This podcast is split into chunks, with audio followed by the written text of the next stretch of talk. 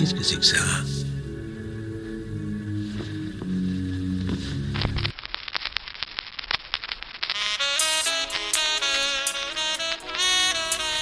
Non, non, non, non, non, non.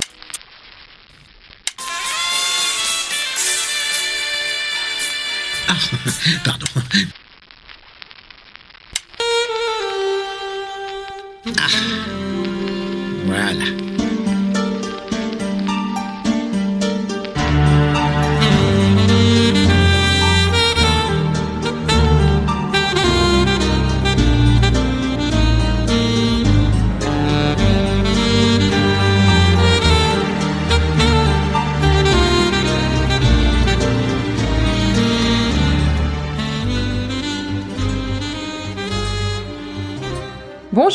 bienvenue pour ce nouvel épisode d'Agatha Christie.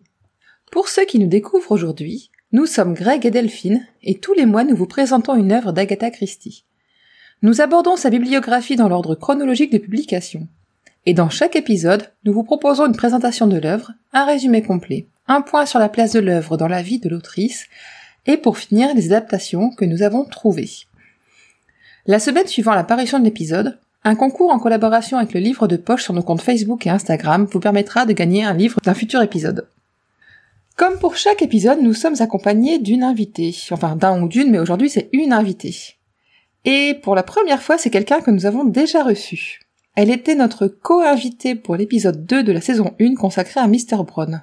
Voici donc revenu Pomme. Hello Bonjour Pomme. Salut Salut.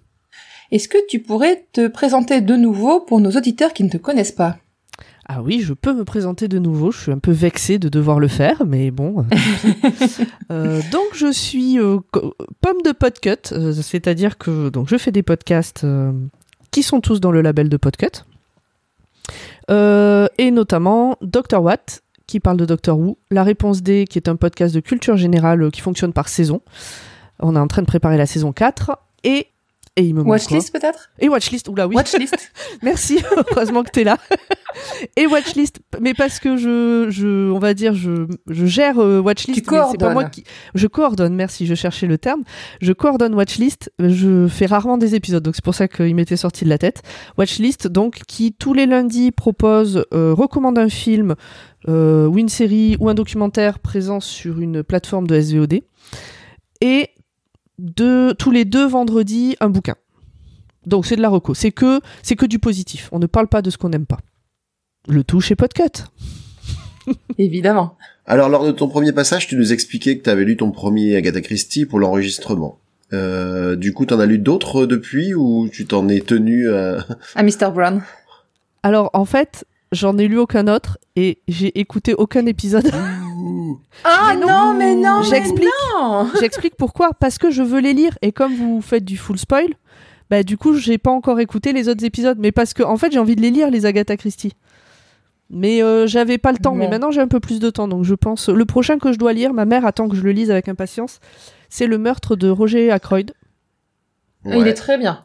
J'ai même, euh, j'ai même euh, demande express de la tenir au courant au fur et à mesure de ma lecture, de ce que j'en pense, de ce que je pense, de ce que je prévois. euh. donc euh, voilà, Elle est c'est, très bien, ta C'est maman. pas ma prochaine lecture, mais ça sera mon prochain Agatha Christie, je pense euh, au plus tard cet été. Et du coup, c'est ça qui t'a donné envie de revenir avec nous, c'est pour te pour te forcer un petit peu à relire Agatha Christie? Bah écoute, euh, ouais, c'était l'occasion de replonger dans Agatha Christie. Je connaissais pas Miss, alors je connais Miss Marple de nom. Euh, parce que du coup on va parler de Miss Marple, vous l'avez pas encore dit. C'est pas grave. Euh, je la connais de nom, je l'ai très très très très très longtemps confondue avec euh, euh, l'autre vieille qui fait des, Avec- des- des enquêtes. Angela Lansbury dans Arabesque, c'est ça? Absolument, je pensais que c'était la même personne pendant extrêmement longtemps, genre peut-être euh, jusqu'à l'année dernière, vraiment. euh, C'est juste la même doubleuse. Ah ouais, mais après comme j'ai jamais vu de Miss Marple, je, tu vois, je peux pas être Bon. euh, confondu par ça, Ouais. mais effectivement, Bah, ce- mais ceci- quand même aller chercher la même personne. dit, il y a, il y a la même vibe un petit peu. Ouais, un c'est peu euh, quand même. C'est pas la, la même époque, quoi, vieille c'est qui tout. se met- ouais, qui se mêle un petit peu de tout et puis qui finit à chaque fois par euh, trouver euh, les, les solutions là où Mm, là ça. où en général la police patauge quoi. Et si ça se ça. trouve, euh, 40 ans plus tard, Miss Marple, elle aurait aussi été écrivaine, quoi. C'est. C'est Très possible. certainement. donc, euh, donc voilà, c'était l'occasion, euh, l'occasion de revenir. Super. Donc tu l'as déjà dit, euh, dans l'épisode d'aujourd'hui, on va parler d'une vieille dame, Delphine a mis chouette. Ouais, je moi je la trouve qu'elle chouette, j'aime bien. super chouette, hein, J'aime mais- bien. Ah, je- j'ai cru qu'elle t'avait dit à l'ami que c'était une vieille chouette. Non, non, non, non. Elle Non, elle j'ai mis une chouette vieille dame. Je sais pas, elle a un petit côté un petit peu relou quand même avec son côté je sais tout, Ah ouais, euh, j'ai mais- tout vu, euh, bref. Et on va parler aujourd'hui du, recueil de nouvelles Miss Marple au club du mardi. Alors le, on a eu un petit problème en cours de route. On s'est rendu compte, euh, genre là, euh, cinq heures avant l'enregistrement, que euh, bah, le livre de poche, a scindé le recueil, a pris le format original de parution en France et donc le, c'est scindé en deux volumes. Et je ne le savais pas. Donc je pensais que quand ils avaient republié les, les, les livres, en fait, récemment, livre de poche a refait les couvertures, et je pensais qu'ils avaient remis les deux ensemble, donc je suis pas allée vérifier. Et donc, euh, Pomme, tu avais lu que la moitié des nouvelles. J'avais lu que la moitié des nouvelles. En plus, euh, le pire, c'est que donc j'avais vu qu'il y avait un deuxième bouquin qui s'appelait euh, Miss Marple au club du mardi continu. Le- Le, club du mardi continu. Le club du mardi continue. Donc ouais. je me suis dit ah bah du coup elle a écrit euh, d'autres nouvelles un peu plus tard avec euh, le même groupe de personnes. Et le bouquin fait environ 120 pages, donc ça me choquait pas pour un pour, pour un Agatha Christie, un bouquin de 120 pages. Et quand on a discuté tout à l'heure, je t'ai dit ah bah j'en suis j'en suis à la dernière, le géranium bleu, et que tu m'as dit mais pourquoi tu les as pas lus dans l'ordre? Je suis bah euh, si. Tu m'as dit mais il y a 13 nouvelles dans Et ton bouquin. soudain, il y a un bug. Euh, non, il y en a sept. Donc, là, Voilà. je n'ai pas, Et soudain, je ne connais pas toutes les nouvelles, mais, mais parce que après, en plus, j'avais beaucoup de choses à faire, donc j'avais pas le temps de lire. Mais je les ai trouvées en livre audio. J'ai pas pu tout écouter, Ouais. mais j'ai quand même pu rattraper, ce qui fait que j'en ai, j'en connais 10 sur les 13, ce qui est un bon rattrapage au final. ce qui est, ça va. C'est un bon rattrapage quand même, oui. On a limité Alors, la je les ai- casse. Ouais, je les ai trouvés en livre audio, mais pas sur Audible, contrairement à d'habitude. Je les ai trouvés sur Nextory, N-E-X-T-O-R-Y, euh, aux éditions, c'est les éditions Telem qui ont fait ça. Alors, bon, là aussi, euh, c'est pas carré.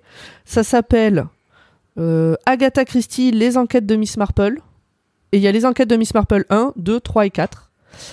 Euh, Il y a Ouais, une des nouvelles qui n'est pas dedans. Euh, je- J'ai pas retenu le nom, le celui truc qui de- parle de Noël. Le truc de Noël. Euh, voilà. Le, je sais plus ce que c'est. Le Donc, truc Noël. donc il y a que 12 des 13 nouvelles dans, dans les- le livre audio Ouais. et c'est pas dans le même ordre que le bouquin. Tu me disais que les premières éditions n'avaient pas le même ordre, les nouvelles n'étaient pas dans le même ordre que dans la version originale. Donc Ouais. peut-être qu'ils ont enregistré à cette époque-là. Je- dans une des Puis nouvelles, les- on entend euh, l'actrice euh, tourner les pages, donc je pense qu'il doit avoir le bouquin sous les yeux en fait. Et, euh, Alors, est-ce Mhm. que, est-ce que tu as celle où elle affronte des ninjas? Non, mais après, comme il y en a trois que j'ai pas lu, que j'ai pas écouté, peut-être que je l'ai raté, tu vois. Putain, j'ai mal choisi. Et puis, euh, en plus, les nouvelles ont été reprises dans d'autres recueils encore et mélangées. Donc, c'est possible aussi que tu aies eu des mélanges. Ah, par, ah, par contre, on a vérifié avant, euh, c'est bien les nouvelles que j'ai Ouais, écoutées bien sont sûr. bien euh, dans ce recueil-là. ça aurait été pas mal. C'est, c'est- ça, c'est bon. C'est lu, en tout cas, je peux dire que c'est lu par des vrais comédiens. C'est très agréable à écouter. Donc, euh, Mhm. je recommande, euh, Ouais, même bien. si c'est pas dans le bon Ouais. ordre. Et que du coup, c'est un peu bizarre parce qu'il y a quand même une suite logique, même si c'est des nouvelles, il y a, une su- il y a un fil rouge euh, dans le bouquin. Ouais. Euh, c'est, c'est agréable et je recommande. Pas de problème. Super. Ok. Parce que euh, c'est vrai qu'Audible ne fait pas de version française des livres d'Agatha Christie, Si. à part les gros bien Oui. connus. Il y en a 10. Voilà, c'est ça. Les plus connus, mais les autres ne sont pas en VF. Pas encore. Peut-être. euh, Peut-être pas Mais- encore. J'ai été vraiment étonnée. Par contre, Agatha Christie, je m'attendais à le trouver beaucoup plus facilement en audible. Moi aussi. Moi aussi. Enfin bref. On va maintenant passer à la présentation générale de l'œuvre. Delphine, c'est à toi. Oui, d'abord un petit pitch rapide. Nous sommes dans le petit village de St. Mary Mead, que nous avons déjà vu à deux reprises, notamment dans l'affaire Protero. Miss Farple reçoit quelques amis, dont son neveu Raymond West, auteur de livres dits compliqués, et un ex-commissaire de Scotland Yard, Sir Henry Clithering. La conversation finit par tourner autour de crimes non élucidés, et Joyce Lamprière, amie de Raymond West, propose un jeu. Chacun devra proposer une histoire de crime non élucidée et chaque convive essaiera d'en trouver la solution. Le titre original était The 13 Problems en- au Royaume-Uni, aux éditions Collins Crime Club, et The Tuesday Club Murders aux États-Unis, aux éditions Dodd Mead and Company. Je trouve que le titre anglais est un peu mieux parce que le titre américain laisse supposer qu'il y a que des meurtres et c'est pas le cas. C'est vrai. Voilà. Mais bon, c'est pas grave, hein, c'est leur problème, c'était il y a 100 ans, c'est pas... Pour maintenant, on va plus rien y changer. Effectivement, ça a été publié en 1932 à Londres et en 1933 à New York. Et en France, il a fallu attendre 1966 pour que les éditions des Champs-Élysées publient dans la collection Le Masque en deux volumes, 937 et 938, comme j'ai dit tout à l'heure. Donc il y a Miss Marple et le Club du Mardi pour les sept premières nouvelles, et le Club du Mardi continue pour les six autres. Sachant que c'était les nouvelles étaient mélangées au départ, j'ai plus l'ordre des numéros, et dans les éditions suivantes, elles ont été remises dans l'ordre. Et les deux volumes sont réunis en un seul pour l'intégrale en 1991. Et dans quasiment toutes les intégrales, les deux que j'ai pu trouver, les, les deux volumes sont réunis en un seul livre qui s'appelle Miss Marple au Club du Mardi. Au niveau du nombre de pages, euh, aux éditions américaines et anglaises, on est autour de 250 pages. Édition originale française, on est à 191 pages pour chaque volume. Mon... Dans l'intégrale du masque, on est à 181 pages au total pour euh, les 13 nouvelles.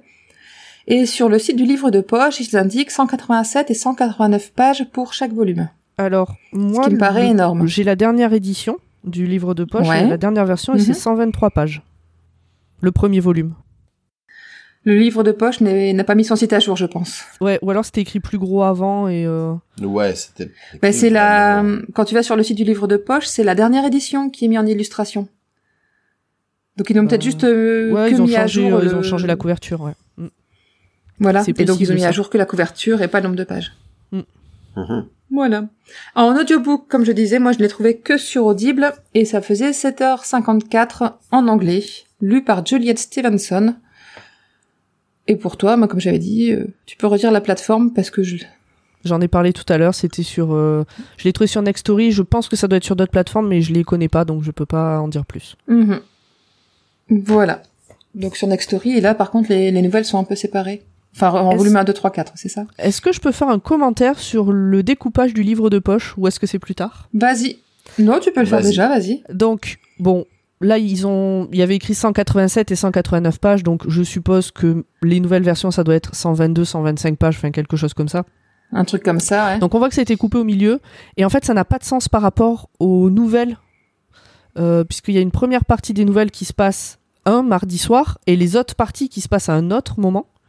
Et au lieu de couper euh, à la fin de ce premier mardi soir, et puis de faire le second volume sur les autres nouvelles, et ben la dernière Oui. nouvelle du premier tome, en fait, est euh, un- une- à un autre moment. Enfin, commence ce- cette deuxième partie. euh, et, et au début, j'ai rien compris. J'ai pas compris pourquoi tout d'un coup on re-expliquait la situation, Le la soirée, du mardi, ouais. qui était là et pourquoi. Voilà, c'est Ouais. vraiment, c'est vraiment un découpage qui n'a, il y a aucune réflexion derrière et c'est très dommage. Bah, je, je pense qu'ils l'ont fait pour avoir un, équilibre au niveau du nombre de pages, au dépend de la de la cohérence, quoi. Sûrement. c'est ouais. ça, mais c'est vraiment très dommage. C'est pas très grave. Non, c'est pas la très grave, mais j'ai bon. roté en même temps. C'est pas très grave, mais c'est très dommage. Exactement. Euh, au niveau de la traduction, donc l'édition française de 1966 a été traduite par Pauline Verdun. Pour l'intégrale du masque de 1991, c'était Sylvie Durastanti. Et euh, les deux traductrices ont été conservées pour les deux volumes du livre de poche, Sylvie Durastanti pour le premier et Pauline Verdun pour le Club du Mardi continue.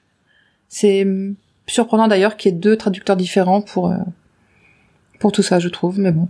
Après, euh... euh, j'ai la liste des nouvelles pour euh, suivre si tu veux. Je sais pas si ça vaut le Je coup que je les lise. les noms des Tu donneras au fur et à mesure euh, ça ira. Ok. Donc voilà. Et euh, Pomme, on a oublié de te demander ton avis général sur le sur le bouquin. Alors je l'ai pas, ça t'a plu? je l'ai pas découvert dans les meilleures conditions possibles puisque donc j'ai lu la première partie, la deuxième partie je l'ai écoutée tout à l'heure mais en faisant autre chose. Donc euh, j'ai pas pu être à chaque fois bien concentré. Par exemple le géranium Mhm. bleu, tu m'as dit que c'était ta nouvelle préférée, je crois. Euh, en tout cas que tu l'aimais beaucoup, du coup euh, je me suis que dit, beaucoup, absolument ouais. que je l'écoute et que et en fait j'ai rien compris à cette histoire mais j'étais occupée sur un autre truc en même temps et du Mhm. coup je pense que c'est pour ça donc on en reparlera. C'était sympa, c'était frais, c'est pas euh, le bouquin de ma vie. Euh, voilà, tu vois, je l'imagine bien dans, un train, tu vois. typiquement Oui, euh, en, complètement, en- ouais. alors pas roman parce que c'est pas un roman mais vraiment le bouquin que t'achètes au point relais en partant de la gare A et que t'as fini de lire en arrivant à la gare B et voilà Moi, c'est pas mal. C'est à peu près ça, ouais. T'en penses quoi, toi? Mhm. Recueil de nouvelles. Je pense que nos auditeurs euh, vont vite euh, comprendre. euh, régu- nos auditeurs réguliers vont vite comprendre ce que j'entends par là, parce que ouais. C'est pas tes, ton Pour format moi, c'est pas là où Agatha Christie est la meilleure, parce que je trouve que autant si si tu découvres ça en mode feuilleton, ça peut être sympa, autant quand tu te les enquilles les unes après les autres. Ah bah oui, forcément. Il y a beaucoup de redites, euh, il y a beaucoup de trucs qui reviennent et puis euh, en plus même sur les euh, sur les twists attendus, euh, bon bah ça, il y en a pas mal qui ont qui ont qui ont déjà été plus ou moins utilisés ailleurs, donc euh, Oui, qu'on connaît. il y a, il y, a vra- il y a vraiment pour le coup, c'était la première fois où sur certaines nouvelles, dès le début, je sais où ça va et Oui. et je me suis pas fait avoir quoi. Mhm. Là, c'était vraiment transparent, donc. euh, Ok. et en plus, c'est très embêtant pour faire le résumé que que je, que je vais entamer juste après, parce que du coup, tu passes autant de temps à planter le décor de l'enquête que de la résolution en elle-même. Donc ça, c'est très frustrant. alors c'est vrai Voilà. que c'était souvent un peu rapide sur la résolution Euh, certaines histoires auraient mérité peut-être d'être des novellas plutôt que des Mhm. nouvelles. Bon, il y en a d'autres, euh, j'étais contente que ça soit pas plus qu'une nouvelle parce que finalement euh, l'intrigue en elle-même, je, je m'en tapais un peu. Ou la résolution, je me Mhm. suis heureusement que je me suis pas tapé 200 pages pour cette résolution-là. C'est ça. Ouais. Bon, moi, j'ai lu, euh, je l'ai lu par paquet de deux trois nouvelles à la fois. Du coup, ça passe bien en fait. C'est. euh, Moi, j'ai bien aimé. J'ai passé un bon moment. C'est. Euh, ouais, donc une lecture rapide, facile, sans complications. Il y a certaines nouvelles. Bah, il y en a une, deux que j'aime vraiment beaucoup. C'est le Géranium bleu et le le Noyer au village. La dernière nouvelle aussi qui sort un peu du lot. Ah, Mais euh, oui. Le noyau Ah, c'est la toute dernière. peut-être une que j'ai pas. Ah ouais, c'est ça, l'affaire du bungalow et une noyée au village. Je crois que c'est les deux. Ah, attends, une noyée au village. Bon, je verrai.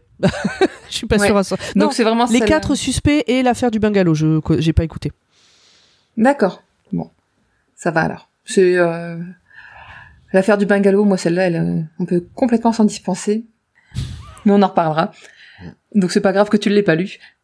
Et les quatre suspects, euh, c'est pas, Mais du coup, le géranium nouvelle du siècle non bleu, plus. le géranium bleu noyée Ouais. au village. euh, donc c'est- c'était préféré de la De, euh, du recueil. ouais. Est-ce que Ouais. c'est des histoires au-delà du recueil Est-ce que c'est des histoires que t'aimes vraiment beaucoup ou c'est dans ce recueil tes deux préférés mais en dehors du recueil c'est pas non plus euh, Moi, le, géranium bleu, c'est une que j'aime vraiment beaucoup. D'accord. Elle m'a, quand j'ai quand je l'ai lu quand j'étais ado, elle m'a vraiment marqué et c'est une histoire que j'ai gardée en tête, dont je me souvenais. Et je me souvenais de de pas mal de choses encore. Quand je l'ai relu, je dis ouais vraiment j'en ai j'ai vraiment gardé une bonne impression de de cette nouvelle là. Elle m'a vraiment plu et c'est vraiment un pour moi c'est une nouvelle que je pourrais recommander à quelqu'un pour découvrir un peu Miss Marple. On va passer au résumé complet. Ouais. Ça va être euh, la- le moment de Greg. Ça va être intense. Ça va être intense. Préparez-vous. Brace yourself. Et attention, si vous n'avez pas lu le livre et que vous ne voulez pas qu'on vous divulgage l'histoire, faites un peu pause, allez lire et revenez nous écouter. On va chapitrer, Mhm. peut-être par nouvelle ou pas, ça dépendra de tout. Non, bon bah, on va chapitrer jusqu'à la, la fin. Le prochain chapitre sera à la fin de l'histoire, à la fin du livre. Le prochain chapitre c'est pour dire au revoir quoi. Non, mais le prochain chapitre, ce sera, pour, d'écouter, ce, là. ce sera pour nos avis. Oui, c'est dire. Voilà. Donc du coup là pendant Donc si vous voulez, pendant, vous pouvez. Pendant les 13 nouvelles, on donne pas notre avis, on te laisse parler? C'est un monologue? Si, si, si. Si si, on peut, alors, on peut donner notre avis aussi. On fera un avis global après En euh, fait, on va s'arrêter entre chaque nouvelle pour, euh, pour Pour donner- débriefer rapidement. pour donner notre avis sur un la nouvelle en question, parce global, qu'autrement ça euh, va être. euh, Ok, Ça très va être bien. long Je veux juste ça. savoir, sinon, euh, je vais si faire le droit un, de couper la parole je, ou pas, je vais faire un monologue, un T'as monologue d'une absolument heure, le droit de couper la parole Ça autant va que tu être veux. compliqué. Ne te gêne pas pour ça, je me sentirai moins seule. Très bien, C'est parti. j'adore. Alors, comme tu l'as dit, Delphine, Mhm. l'action se passe, enfin l'action, façon de parler, dans la petite bourgade de Saint Mary Mead, et où plusieurs amis décident de former un club du crime appelé Club du Mardi, où chacun tour de rôle raconterait un méfait dont il a eu connaissance et laisserait aux autres le soin de deviner le coupable. Chacun, de par sa fonction, s'estime compétent à la matière. Il y a Mr. Patrick, notaire de son état, il y a le révérend Pencer, il y a Henry Clithering, an- ancien superintendant de Co- Scotland Yard, Joyce Lemprière, une comédienne. Non, elle est pas comédienne, elle est peintre. Euh, je sais plus. Bah, une- J'avais une. Bah, Ah Joyce, oui, Joyce, j'avais retenu comédienne aussi. Bah, Ah ouais peut-être que peut-être qu'il. Peut-être qu'elle change de métier en cours de route. Ouais, alors on va dire, elle, c'est, c'est une artiste, mais c'est vrai qu'à un moment elle peint. Ben ouais. Mais euh, bon, bah, voilà. Non, mais c'est hein. si j'ai noté comédienne, peut-être que j'ai pu me planter, artiste ça m'arrive souvent. être, euh, Artiste, On va dire artiste. Elle, elle sait tout faire. C'est les artistes dans les dans les séries, tu vois. C'est euh, elle, sait, elle sait faire de la sculpture, C'est comme, les la, sci- comme les scientifiques, quoi. de la photographie, exactement. ça. Et il y a il y a également Raymond West, un écrivain qu'on a déjà rencontré, et finalement sa tante, la fameuse Miss Marple. La première affaire échoua à Sir Henry, qui narre les circonstances de la mort de Mrs. Jones. Par empoisonnement, un soir où deux autres membres de la maisonnée, Mr. Jones d'une part et Miss Clark, leur dame de compagnie d'autre part, ont été victimes de maux de ventre. Les trois ont consommé du homard. La femme de chambre a déchiffré sur un buvard des fragments d'un mot du mari expliquant que c'est sa femme qui possède leur fortune. Il parle notamment de mille et de cent. Alors que la police interroge le, personnel, notamment la jeune bonne, Gladys Lynch, est particulièrement agitée. Chacun y va de son hypothèse, mais c'est Miss Marple qui trouve la clé de l'énigme. Ce sera un redondant. C'est toujours Mhm. Miss Marple, évidemment. Qui trouve la clé, oui. c'est un peu l'héroïne, mais bon, là, c'est un peu systématique, quoi. Donc, Miss Marple qui trouve la clé de l'énigme en se remémorant une histoire similaire. Le mari, Mr. Jones, a eu une liaison avec la bonne, qui a mis de l'arsenic dans le pudding sous forme de vermicelle, qu'on appelle apparemment des mille et des cents. Mhm. En tout cas, euh, chez les Anglais, il y a une expression qui ressemble à ça. C'est là quand même qu'on voit l'influence de d'Uderzo et Goscinny sur l'œuvre d'Agatha Christie. Parce que le pudding à l'arsenic, désolé. Ah oui, exactement. Je l'avais pas fait. Alors là, franchement, Bravo. je m'en veux beaucoup de pas avoir fait le lien. Euh, franchement, bravo, parce C'est que... clair, bravo. J'y avais pas pensé non plus. C'est c'est parfait. C'est parfait. Et puis maintenant, je vais continuer, je vais continuer à, à, à reprendre, je vais reprendre mon résumé en pensant à, à mon beau-fils euh, Imagine-toi Agatha Christie en train de lire. qui danse. Ouais, Imagine-toi. Agatha Christie en train de lire euh, Astérix et Cléopâtre et se dire Hum, je vais replacer ça dans une nouvelle. C'est ça. C'est un peu anachronique. Mettez de la mort au rat Aura bon du venin de cobra. pour adoucir le mélange. Mettez trois quartiers d'orange. Je fais sans mettre un seul. Bon, on va arrêter là parce que j'aurais envie de faire toute la chanson. C'est- comme ça qu'il m'a définitivement séduite. hein. C'est avec le lion de Cléopâtre. Oui. Je comprends. Enfin, revenons à nos moutons. donc. Mrs. Clark, de son côté, a survécu car elle faisait régime, donc elle n'a pas trop touché au pudding. Donc, Miss Lynch a tout avoué, donc euh, la, la, la servante a tout avoué sur son lit de mort, car elle fut bien vite abandonnée par son amant une fois son méfait accompli. Mhm. Du coup, un point pour Gryffondor, enfin non, Miss Marple, et voilà. Et du coup, pendant bon, tout, euh, tout, tout le recueil, à chaque fois, les autres, ils, ils vont faire des, des trucs un peu au pif. Et puis à la fin, il me dire Et vous, Miss Marple, vous en pensez quoi? Voilà. Et elle dira, euh, bande de, bande de blaireaux, euh, c'est pas du tout ça, et elle va donner le, le lien entre tous tous les trucs. Euh, moi, moi, en note de cette nouvelle, euh, j'ai mis que qu'est-ce que c'est que cette histoire de Maïzena Parce que Oui. euh, déjà, je n'avais jamais vu autant de fois le mot Maïzena dans une nouvelle, même dans un roman tout entier, parce qu'il est dit à peu près 15 fois sur euh, les, les 10 pages de la nouvelle. Et, et en plus, je me suis dit, euh, est-ce que c'est vraiment le même sens que nous on attribue à, la maïzena? Parce que nous, c'est juste euh, une poudre qu'on mélange pour remplacer la farine. Ouais, c'est de la farine de maïs en fait. voilà. maïzena. Tandis que ça. eux, La alors, fécule, euh, après, de la après, fécule de La maïs. fécule de maïs, ouais. oui. Après, comme c'est des Anglais, peut-être qu'ils mangent ça directement à la cuillère. hein, je sais Oh. pas, hein, mais euh, mais ça me, sem- ça me semblait un peu rude Bah, quand je même. me quoi. demande, c'est pas un peu comme le, même principe que la floraline, tu vois, c'est de la du blé ou du maïs concassé que tu mélanges avec un liquide, ça, et puis si, ça te fait un truc genre de bouillie, ça. quoi. Ou peut-être un pain, C'est ça. ou peut-être un pain de maïs ou un truc comme ça, non? Je sais Ça pas, permet, ça d'épaissir euh, des soupes, des trucs comme ça, euh, sans que Ouais, ça la apporte un de goût. base. euh, Ouais. Ok, je suis une invitée en mousse parce que moi je l'ai lu euh, fin janvier cette nouvelle. Ouais. Et, euh, et, je- et ce que j'ai noté, je ne me souviens pas à quoi ça correspond. Ah. Alors j'ai noté. Vas-y, dis-nous ce que t'as noté, on t'aidera. Joyce n'a pas l'air très sympa.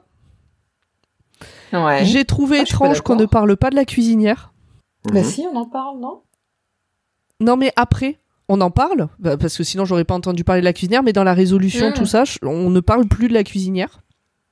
D'accord. Mais je, mais je sais plus pourquoi, est-ce que ça m'avait choqué, qu'est-ce qui arrive à cette cuisinière, tu vois, je me souviens pas. Après, j'ai marqué pauvre femme, trois points d'exclamation, Mhm. mais je sais pas. Laquelle? On sait pas. Et puis, j'ai écrit J'imagine Miss Marple comme un mélange euh, de Violette Crowley de Downton Abbey et de Rose vieille dans Titanic. D'accord. Excellent. Ça me va très bien comme euh, description. Pourquoi pas Voilà, voilà. Et pauvre femme, mais pourquoi j'ai écrit ça? Je sais, je suis désolée. Voilà. C'est pas grave. En tout cas, sachez, chers auditeurs, que euh, ce sont mes réactions à chaud de cette nouvelle. Mhm. Euh, dans mon souvenir, je l'avais bien aimé la nouvelle, mais euh, le, le souvenir que l'impression que qui me reste. Et- Ouais. Et on, on retrouvera aussi par, par contre euh, l'un des l'un des tropes, on va dire, de de- d'Agatha Christie, c'est-à-dire que donc euh, Miss Lynch, elle a pas été attrapée tout de suite, elle a tout avoué sur son lit de mort, euh, parce qu'en fait, en général, les criminels, dans les six mois qui suivent leur crime, s'ils sont pas attrapés, ils meurent de longues maladies. Non, non, Et- mais là, c'était Et, plus. et, et je pense que c'est le poids de leur conscience qui fait que Oui, c'est Dieu qui les rattrape quoi. Mais là, elle est décédée il y a une semaine, donc c'est quelques Ouais. années, plusieurs années après qu'elle est morte, euh, la Gladys Lynch. Ouais, mais euh, pas forcément. Je, je- il me semblait qu'il y avait un truc genre six mois qui s'était passé. euh. Toujours est-il que le, le principe c'est le crime ne le, paie pas. criminel, le criminel Tu ne t'en sors pas. Là, tu vois, t'as as réussi Oui. à assassiner quelqu'un, t'as pas été attrapé. Mais t'as vécu toute ta vie avec ça sur la conscience. mais l'homme, euh, l'homme pour qui tu as fait ça, Et il- en plus, elle, est, elle était enceinte et puis elle a eu un enfant mort-né et Et son, voilà. son amant l'a abandonné. c'est ça. Ah, c'est pour ça que j'ai limite, pauvre femme. ouais, Peut-être t'as- bien, ouais. lim- limite, t'as t'as t'as plus- t'as de la pitié pour elle. quoi. Surtout que c'est pas c'est pas d'elle-même qu'elle a mis les vermicelles, euh, l'arsenic Oui, dans le vermicelle, c'est le mari de la femme qui lui a donné les vermicelles en- Mm, mm, mm. empoisonnés. C'est ça. Seconde nouvelle. Qui s'appelle le sanctuaire d'Astarté. Je l'aime bien aussi celle-là. Ouais, moi j'ai celle-là j'ai plutôt bien aimé. Je, moi je le dis tout, tout de suite parce qu'il y avait un petit côté mystique euh, Ouais. qui et puis un petit côté un peu oriental qui qui changeait quoi. Donc c'est le révérend Pender qui raconte cette anecdote. Alors qu'il était bien plus jeune, il avait eu l'occasion de visiter avec des amis un endroit qu'on appelait le bosquet d'Astarté, près d'un site de fouilles archéologiques. Le bosquet passait pour être chargé d'énergie mystique, et une statuette représentant une idole y était présente. Parmi les convives, il y avait notamment euh, Mrs. Dinah Ashley, une beauté mondaine, qui avait notamment fait tourner la tête de Richard Hayden, vieil ami de Pender, accompagné de son cousin Elliot. Diana s'était enthousiasmée du bouquet et avait du bosquet et avait suggéré d'y organiser une orgie. Comprendre. euh, alors moi quand j'ai vu orgie, j'ai dit eh mais en fait Non, non, non, c'est juste une soirée costumée. Ouais c'est ça. Mais j'ai réagi pareil aussi. hein. J'étais un peu déçu quoi. Ah, l'aristocratie anglaise. euh, hé, hé. Ouais, ouais, Ah, c'est, c'est pas le même sens. euh. T'as envie de citer Inigo Montoya, euh, ça ne veut pas dire ce que tu penses que ça veut dire. Bon, en tout cas, l'homme d'église n'est pas tout à fait, euh, n'est pas tout à fait emballé par cette idée. Parce Du coup, que- ouais, du coup, Bon. tu vois, le, le fait qu'un homme d'église soit pas emballé par une orgie, ça m'a pas cho- choqué, quoi. ouais, mais là, c'est juste le fait euh, que c'est le rapport au mystique qui fait qu'il se sent un peu mal à l'aise par rapport à Mhm. ça. Mais comme Diana, elle est super charismatique, euh, bah, l'homme d'église, on s'en fout de ce qu'il pense. Le soir même, un événement tragique frappe la sauterie. Du coup, j'ai employé sauterie parce que là, orgie, ça me semblait un peu démesuré, quoi. Alors que Diana, initialement déguisée en domino, euh, domino, c'est un costume, hein, c'est pas, euh, pas, pas une pièce de domino, hein, je précise. Ni en boîte à pizza de, la marque euh, du même nom. Donc euh, Domino, c'est un costume en noir et blanc, en gros. Donc elle se prend à jouer la, prêtresse d'Astarté. Richard, qui a envie de la, rejoindre en rigolant, malgré les menaces un peu surjouées de cette dernière, dit prenez garde si vous m'approchez. Un peu un petit côté Francis Huster. Vous subirez la colère d'Astarté. et puis- Voilà. Et- mais alors qu'il essayait de la rejoindre, il s'effondre. Et lorsque son cousin Elliot le rejoint, il se retourne quelques instants après auprès de ses amis. Il dit, ben, Richard est mort. Et on, on apprend qu'il a été poignardé en plein cœur, mais qu'il n'y a pas la moindre trace d'arme. Vraiment un truc un petit peu euh, étrange. Diana, elle est effondrée, elle est persuadée de l'avoir frappé de sa malédiction, comme si, hein, ça y est, elle, Elle lance deux imprécations, elle a l'impression d'avoir des pouvoirs mystiques. Et d'ailleurs, euh, la police la soupçonne, notamment parce qu'elle a été vue à un moment de la soirée avec un poignard, Ouais. mais euh, elle est disculpée parce que jamais entre le moment où elle fait sa menace et le moment où il s'effondre, elle n'approche le défunt. Donc chacun y va de son hypothèse là encore. Euh, suicide, lanceur de couteau, dispositif à distance. euh, Il y a plein de choses, oui. oui, c'est ça. Il, y avait- Après, il se passe autre chose. Hein. il manquait plus que des, il manquait plus que des requins à tête chercheuse. C'était bon. Il s'est pas passé aussi le dans, dans la nuit, le cousin décide d'aller à la recherche, euh, retourner vers le sanctuaire, essayer de trouver l'arme du crime? Ah oui, enfin oui, oui, tout à fait. En fait, donc suite à ces, À ce meurtre. à ce meurtre, euh, le, le cousin Elliot, euh, oui, effectivement, décide de partir, euh, comme tu le dis, à la recherche de l'arme du crime. Il est retrouvé le lendemain matin avec une, Une blessure blessure, à l'épaule gauche. à l'épaule gauche, tout à fait. Et c'est important l'épaule gauche. Oui. Si, c'est important. Hmm. Et donc Miss Marple euh, se souvient d'une affaire similaire. Encore une fois, alors c'est, c'est- Il s'en passe des choses. c'est extraordinaire parce que dans son dans son petit bled, il y a toujours quelqu'un qui a vécu un truc. T'as l'impression vraiment que c'est un petit village tranquille, mais comme elle dit, c'est euh, les villages, c'est un reflet de la, de la nature humaine euh, universelle, on va dire. Mais du coup, t'as une concentration de meurtres. Euh, je pense que C'est pas forcément des, des meurtres à ce moment-là, c'est juste des événements qui se sont passés euh, un peu de la même manière, mais ça a pas forcément mené à un meurtre. Oui, c'est pas toujours des meurtres, non. Dans à Sainte Mary Mead, non, c'est juste des, des choses qui se sont passées et dans le déroulement fait penser au même déroulement. Mm. Mais la conséquence, c'est pas forcément qu'il y a eu un meurtre à ce moment-là. Ça m'a un peu fait penser à la femme de Colombo, tu sais, qui a toujours un truc à dire. voilà, c'est dans le petit village, il se passe toujours quelque chose. C'est les anecdotes de Miss Marple. Exactement. euh, ouais, à un moment, euh, j'étais passé chez la boulangère et puis euh, elle m'a dit, vous savez pas qu'un tel y a été poignardé. Bref. Donc elle donne sa version des faits qui sera bientôt confirmée par Pender. De l'aveu d'Eliot lui-même, c'est lui qui a tué son cousin.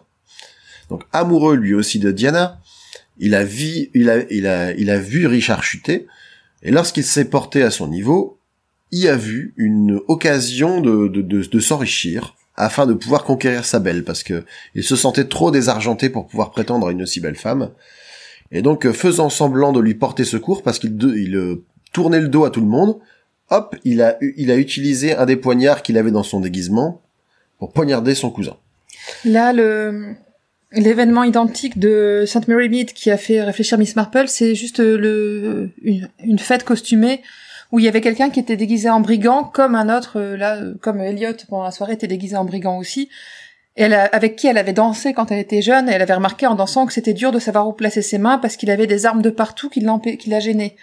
Et elle s'est dit, ce serait surprenant que quelqu'un déguisé en chef des brigands n'ait pas d'armes sur lui. Et c'était le seul dans l'assemblée qui pouvait avoir un poignard qu'il pouvait facilement sortir quand il arrivait près de son cousin pour le poignarder.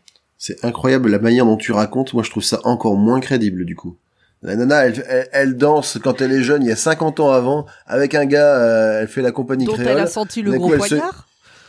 Voilà, c'est ça. Et là, Mais et là- du coup, ça, là, ça d'un coup, lui- il y, a, elle- il y a une histoire de meurtre et elle se fait une représentation mentale parfaite de la scène oui. et elle se dit non mais c'est bon sang Si- c'est bien Mais il y a sûr. des c'est gens le seul qui pouvait avoir de faire ça. Mais ouais, c'est- Oui, elle se des dit gens c'est qui- juste des gens bizarre. qui ont beaucoup trop de temps devant eux. Ben, Euh, c'est- elle, elle est vieille, elle passe son temps à tricoter, elle a tout le temps du monde pour ressasser des vieux souvenirs. Voilà. Donc toujours est-il qu'effectivement Elliot a tout avoué au prêtre et sachant qu'il a il a vécu cinq ans avec euh, sa culpabilité et il s'engagera dans une expédition pour le pôle Sud espérant y trouver une fin honorable, Ouais. ce qui lui sera apparemment accordé. Donc il va crever, quoi. C'est ça. Bah il va se il- Encore un qui meurt de culpabilité. exactement, il va se diriger vers l'endroit du le plus froid du monde pour dire euh, comme ça je vais bien en chier, ça ça compensera ce que j'ai fait. J'avais pas du tout fait ce rapprochement que la plupart euh, des, des des coupables de ces histoires euh, meurent d'eux-mêmes plus ou moins, quoi, soit se suicident, Mhm. soit. Mais les- et puis et puis les gens meurent avec une facilité dans Agatha Christie. On, on verra, il y a plein de moments où euh, je veux dire, euh, c'est un peu comme dans les c'est un peu comme dans les, les feuilletons de M6 où tu, tu glisses sur une peau de banane, tu te cognes sur une table et d'un coup t'as une énorme mare de sang sous la sous la tête euh, de la personne. Je si c'est ça se passait comme ça dans la vraie vie, déjà on, on aurait plus d'enfants nous deux, hein, parce que Je veux dire, nos enfants se gaufrent sans arrêt et sur tous les objets contondants euh, qui se passent à portée. Donc heureusement, Et même jeux- quand il n'y a pas d'objet contondant, ils arrivent à s'ouvrir l'arcade. Hein, donc, voilà. euh, Et donc heureusement, les gens sont un peu plus résistants que dans les téléfilms et dans les meurtres d'Agatha Christie. Est-ce qu'il y C'est avait clair. pas euh, des problèmes de nutrition en Angleterre à cette époque? Peut-être que les gens étaient moins résistants. Bah, problème de nutrition, t'as vu ce qu'ils mangent déjà euh, Ah, c'est facile. Ah, c'est trop Ah, facile. c'est facile. Bon. Euh, Est-ce que vous aviez d'autres euh, commentaires à faire sur cette euh, affaire? Non, ça va. Alors moi j'ai noté ambiance sympa mais histoire tirée par les cheveux. C'était court Oui. donc ça passe. J'aime beaucoup lire des histoires au passé simple. Et c'est vrai j'aime beaucoup lire des Oui. histoires au passé simple. Oui, moi aussi. Bon, bah, ça arrive tombe bien parce de- que De moins en moins. Ben ouais, on n'écrit plus du tout au passé simple et je trouve que alors déjà c'est un temps qui est fait pour raconter des histoires mais je trouve que moi ça m'aide encore plus à rentrer dans le fait que c'est une histoire etc. J'aime vraiment beaucoup. Bah ouais. Ouais. moi je trouve que ça pose bien le récit et que ça, ça t'implique dedans d'une certaine manière où tu dis ça s'est passé, je veux savoir ce qui s'est passé. Certes. Nouvelle suivante Nouvelle suivante, c'est parti. Les lingots d'or. Ouais. C'est au tour de Raymond West, le neveu de Miss Marple, qui raconte cette affaire qui lui est arrivée il y a quelques années. Il avait rencontré un certain Newman, un homme passionnant qui s'intéressait de près à l'époque élisabéthaine, et ainsi qu'aux histoires de galions échoués. Donc euh, West a prévu de rejoindre son ami en Cornouailles, faisant dans le train la connaissance de l'inspecteur Bagsworth, qui lui indique qu'en plus d'épaves, il arrive parfois que des cargaisons modernes euh, contenant de l'or disparaissent. Qu'il est lui-même sur, euh, sur, sur une affaire de ce type-là. Donc West retrouve son ami dans un bar où le tenancier, un type assez louche du nom de Calvin, lui conseille de ne pas se méfier des, des affaires locales. C'est pas se mêler. De, de ne pas se mêler des affaires locales. West est particulièrement troublé de l'avertissement. D'ailleurs, après une nuit passée chez Newman, il se réveille d'un fort mauvais rêve, d'un fort mauvais rêve et croit voir un homme creuser une tombe. Il s'agit en réalité d'un jardinier. Je précise parce que le détail a son importance, nous sommes à la Pentecôte. Oui. West cherche son ami qui semble introuvable. Il n'a apparemment pas passé la nuit dans sa demeure. Après avoir averti Bagsworth, ils partent à la recherche de Newman et le retrouvent ligoté au fond d'un fossé. Ce dernier indique que pris d'insomnie, il s'est promené dans la nuit et a surpris des hommes en train de charger des choses lourdes dans un camion. Sur une, dans une crique, quoi. Ils étaient. euh, Ouais. Il a toutefois été découvert et s'est fait assommer. À noter qu'à l'endroit où le camion est passé, on retrouve une trace de pneu très caractéristique, une marque triangulaire, qui correspond à celle qu'on peut retrouver notamment sur le, le, le camion du, du dénommé Kelvin. Le tenancier du, de la taverne. Voilà, dont on apprend au passage le passé de prisonnier. Mhm. Miss Marple n'est pas dupe. Et Sir Henry est admiratif de la vieille dame, connaissant de fins mots de l'histoire. Newman sait jouer de West, avec une mise en scène savamment orchestrée. Il s'agit en fait d'un voleur qui a voulu jouer sur les histoires locales et le passé de Calvin pour passer inaperçu. Donc en gros, ce qu'il a fait, c'est que il a organisé euh, des larcins et euh, comme il voulait euh, planquer son or dans le coin, il s'est dit bah Et quoi- puis il, a, il voulait récupérer l'or d'un d'un bateau qui venait de s'échouer. tout à fait. Et quoi, quoi de mieux que du coup des histoires de, de galions, d'or perdu, etc. Et puisqu'en plus euh, il y a un ancien tolard dans le coin, si je peux en plus lui faire porter le chapeau, ce serait vraiment parfait. Et donc euh, il a fait venir Raymond West pour donner euh, du crédit à son histoire de Voilà. galion de l'invincible armada qui était échoué à à C'est ça. Donc le fameux jardinier est un complice. C'est- d'ailleurs ce qui va mettre Miss Marple sur la voie, parce qu'elle, elle, elle sait qu'un vrai jardinier ne travaille pas le jour de la Pentecôte.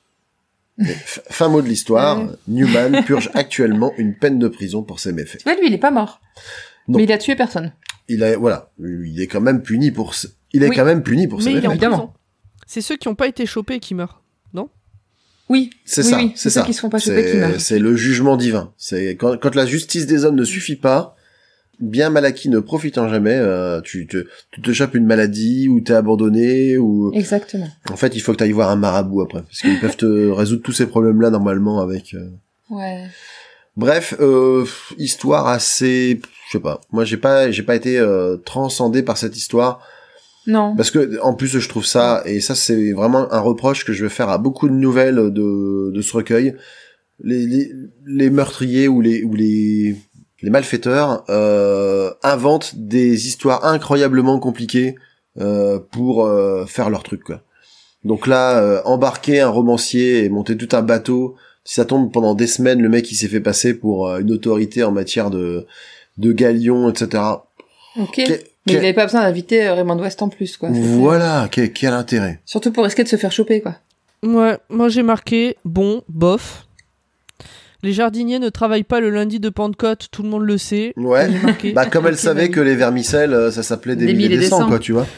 C'est le truc tu fais, ok, why not? Bah, alors, et puis j'ai cherché sur Google, j'ai tapé, alors j'ai cherché sur Google, j'ai tapé Ouais. jardinier Pentecôte et dans les premiers Mhm. résultats, j'ai rien trouvé qui mettait en lien les jardiniers et Pentecôte. Après, j'ai pas cherché plus loin parce que en vrai, si j'ai l'info un jour, bon, bah, Ouais. c'est toujours de la culture générale. Non, mais, mais c'est ça, pas Bah, je pense que c'est juste parce que c'est un un, jour férié, donc ils travaillent pas. Non, ou bien c'est l'ancien bon sens populaire, c'est tout. C'est qu'on a perdu à l'heure d'Internet. Alors nous sommes déconnectés. Mais peut-être, du coup, si vous avez des auditeurs qui savent pourquoi, enfin, qui- s'il y a un vrai truc autour de ça, euh, autre que le fait que c'est férié et que Mhm. du coup les gens travaillent pas les jours fériés, parce qu'elle dit pas les gens ne travaillent pas les jours fériés, elle dit les jardiniers Exactement. ne travaillent Ça- pas le ça lundi m'a de semblé vraiment tout le- monde le sait. Donc, si vous avez des auditeurs ou des auditrices qui savent l'expliquer, Ça fait un peu penser, euh, tu moi, sais, au, au, au dicton qu'on a pour les éphémérides à la météo. euh, si tu travailles un jour de Pentecôte, toi, le lendemain, ton potager des côtes. Noël, au, Voilà. Noël au balcon, Tu pas dis, ouais, super, ok. Nouvelle suivante. Vas-y. Le seuil ensanglanté. Donc cette fois-ci, c'est Joyce Le Prière qui soumet son propre cas. Euh, J'ai dit Le Prière, c'est pas Le Prière. C'est l'emprière C'est l'emprière C'est un L'Emprière, comme ouais, je crois qu'il manque une lettre. L'emprieur, ouais. Alors qu'elle peignait, la preuve, hein, c'est une artiste peintre, Ah, alors qu'elle ah. peignait dans le village de Rat Hole, alors Mhm. Rat Hole, j'ai bien aimé, hein, je veux dire, déjà, rats, ça veut dire carrément trou à rats, hein, littéralement, euh, en Cornouailles, elle avait surpris la conversation d'un homme, Dennis, qui venait manifestement de retrouver sa bonne amie Carole. Carole, la fameuse Carole, une femme très apprêtée. Euh, il voulait absolument la présenter à sa femme Marjorie, qui elle a au contraire un style très simple, euh, et décrite d'ailleurs comme mal fagotée, telle, telle qu'elle, donc ça fait Ouais. toujours plaisir. Et donc le, le trio décide rapidement d'aller se baigner. Le couple part en voiture, tandis que Carole part par les falaises. Quelques heures plus tard, Denis et Marjorie reviennent sans Carole. Joyce, de son côté, elle a une espèce de petite hallucination. Elle a, elle a l'impression de voir, euh, de voir du sang sur les dalles blanches.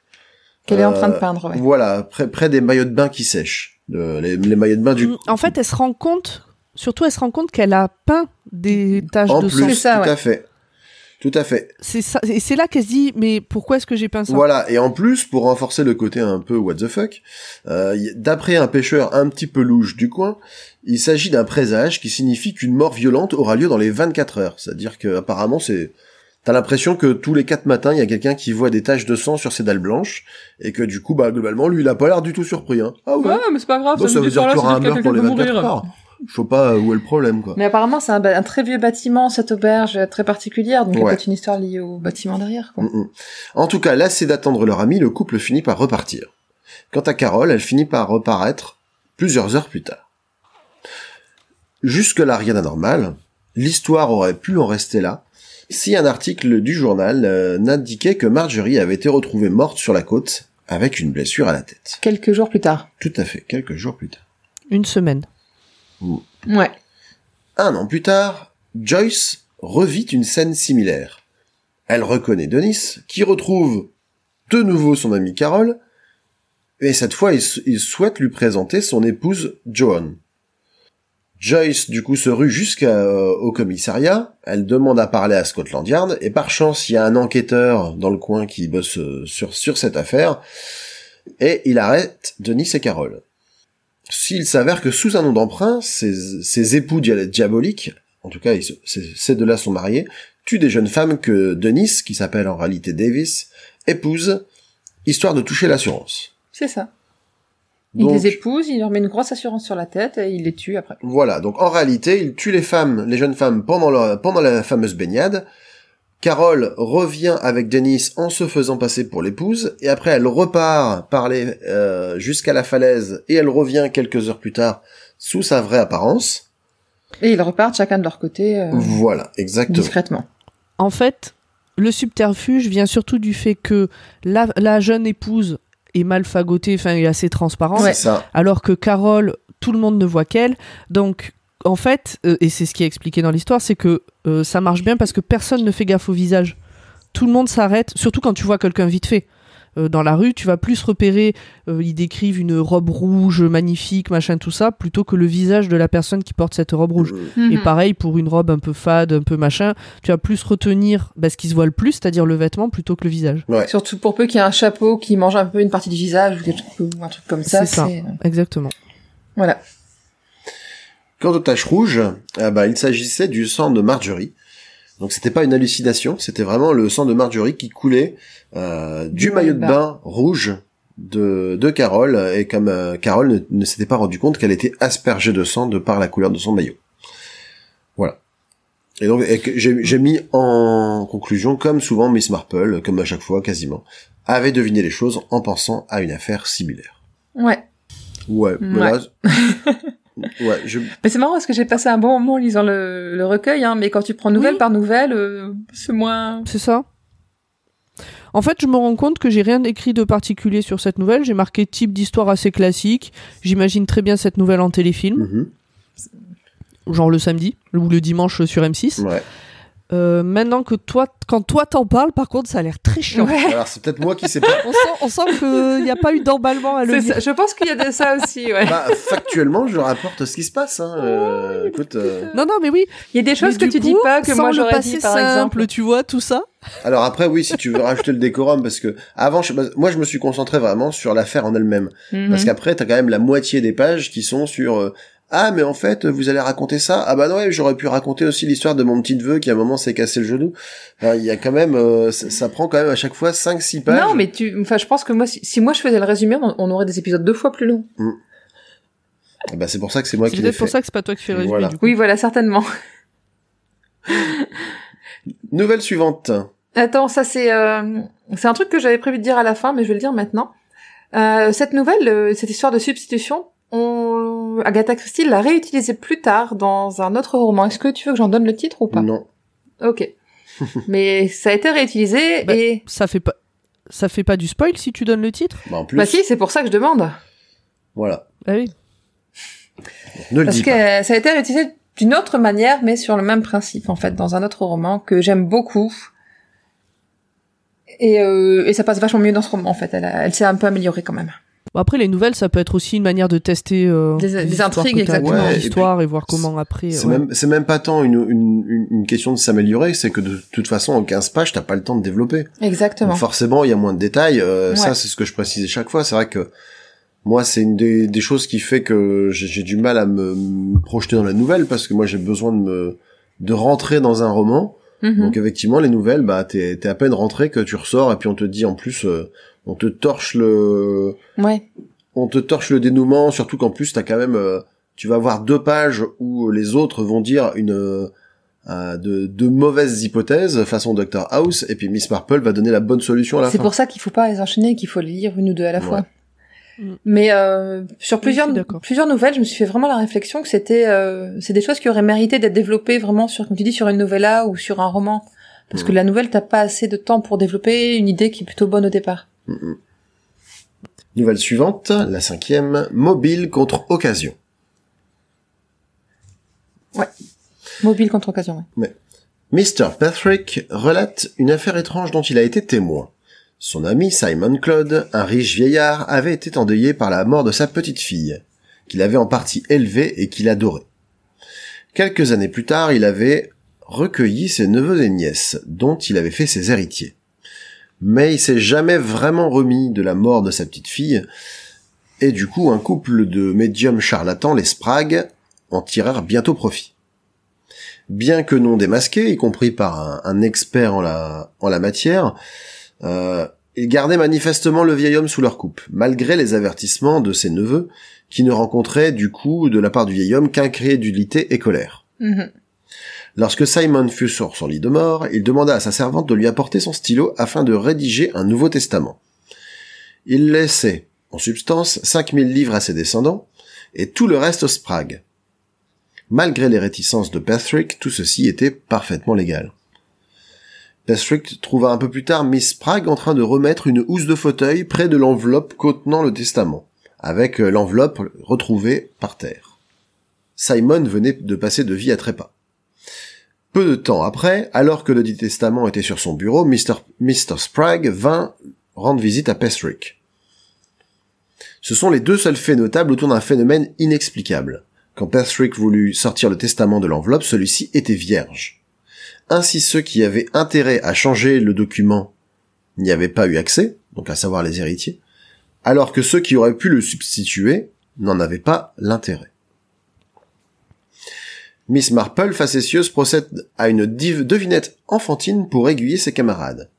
Comme l'aurait fait un enfant, la femme de chambre de Claude avait donné un- à Simon un stylo contenant de l'encre sympathique lors de la rédaction du document. Mhm. Celui-ci fut donc effacé au bout de quelques heures, préservant les intérêts des héritiers Claude. Moi, j'avais deviné.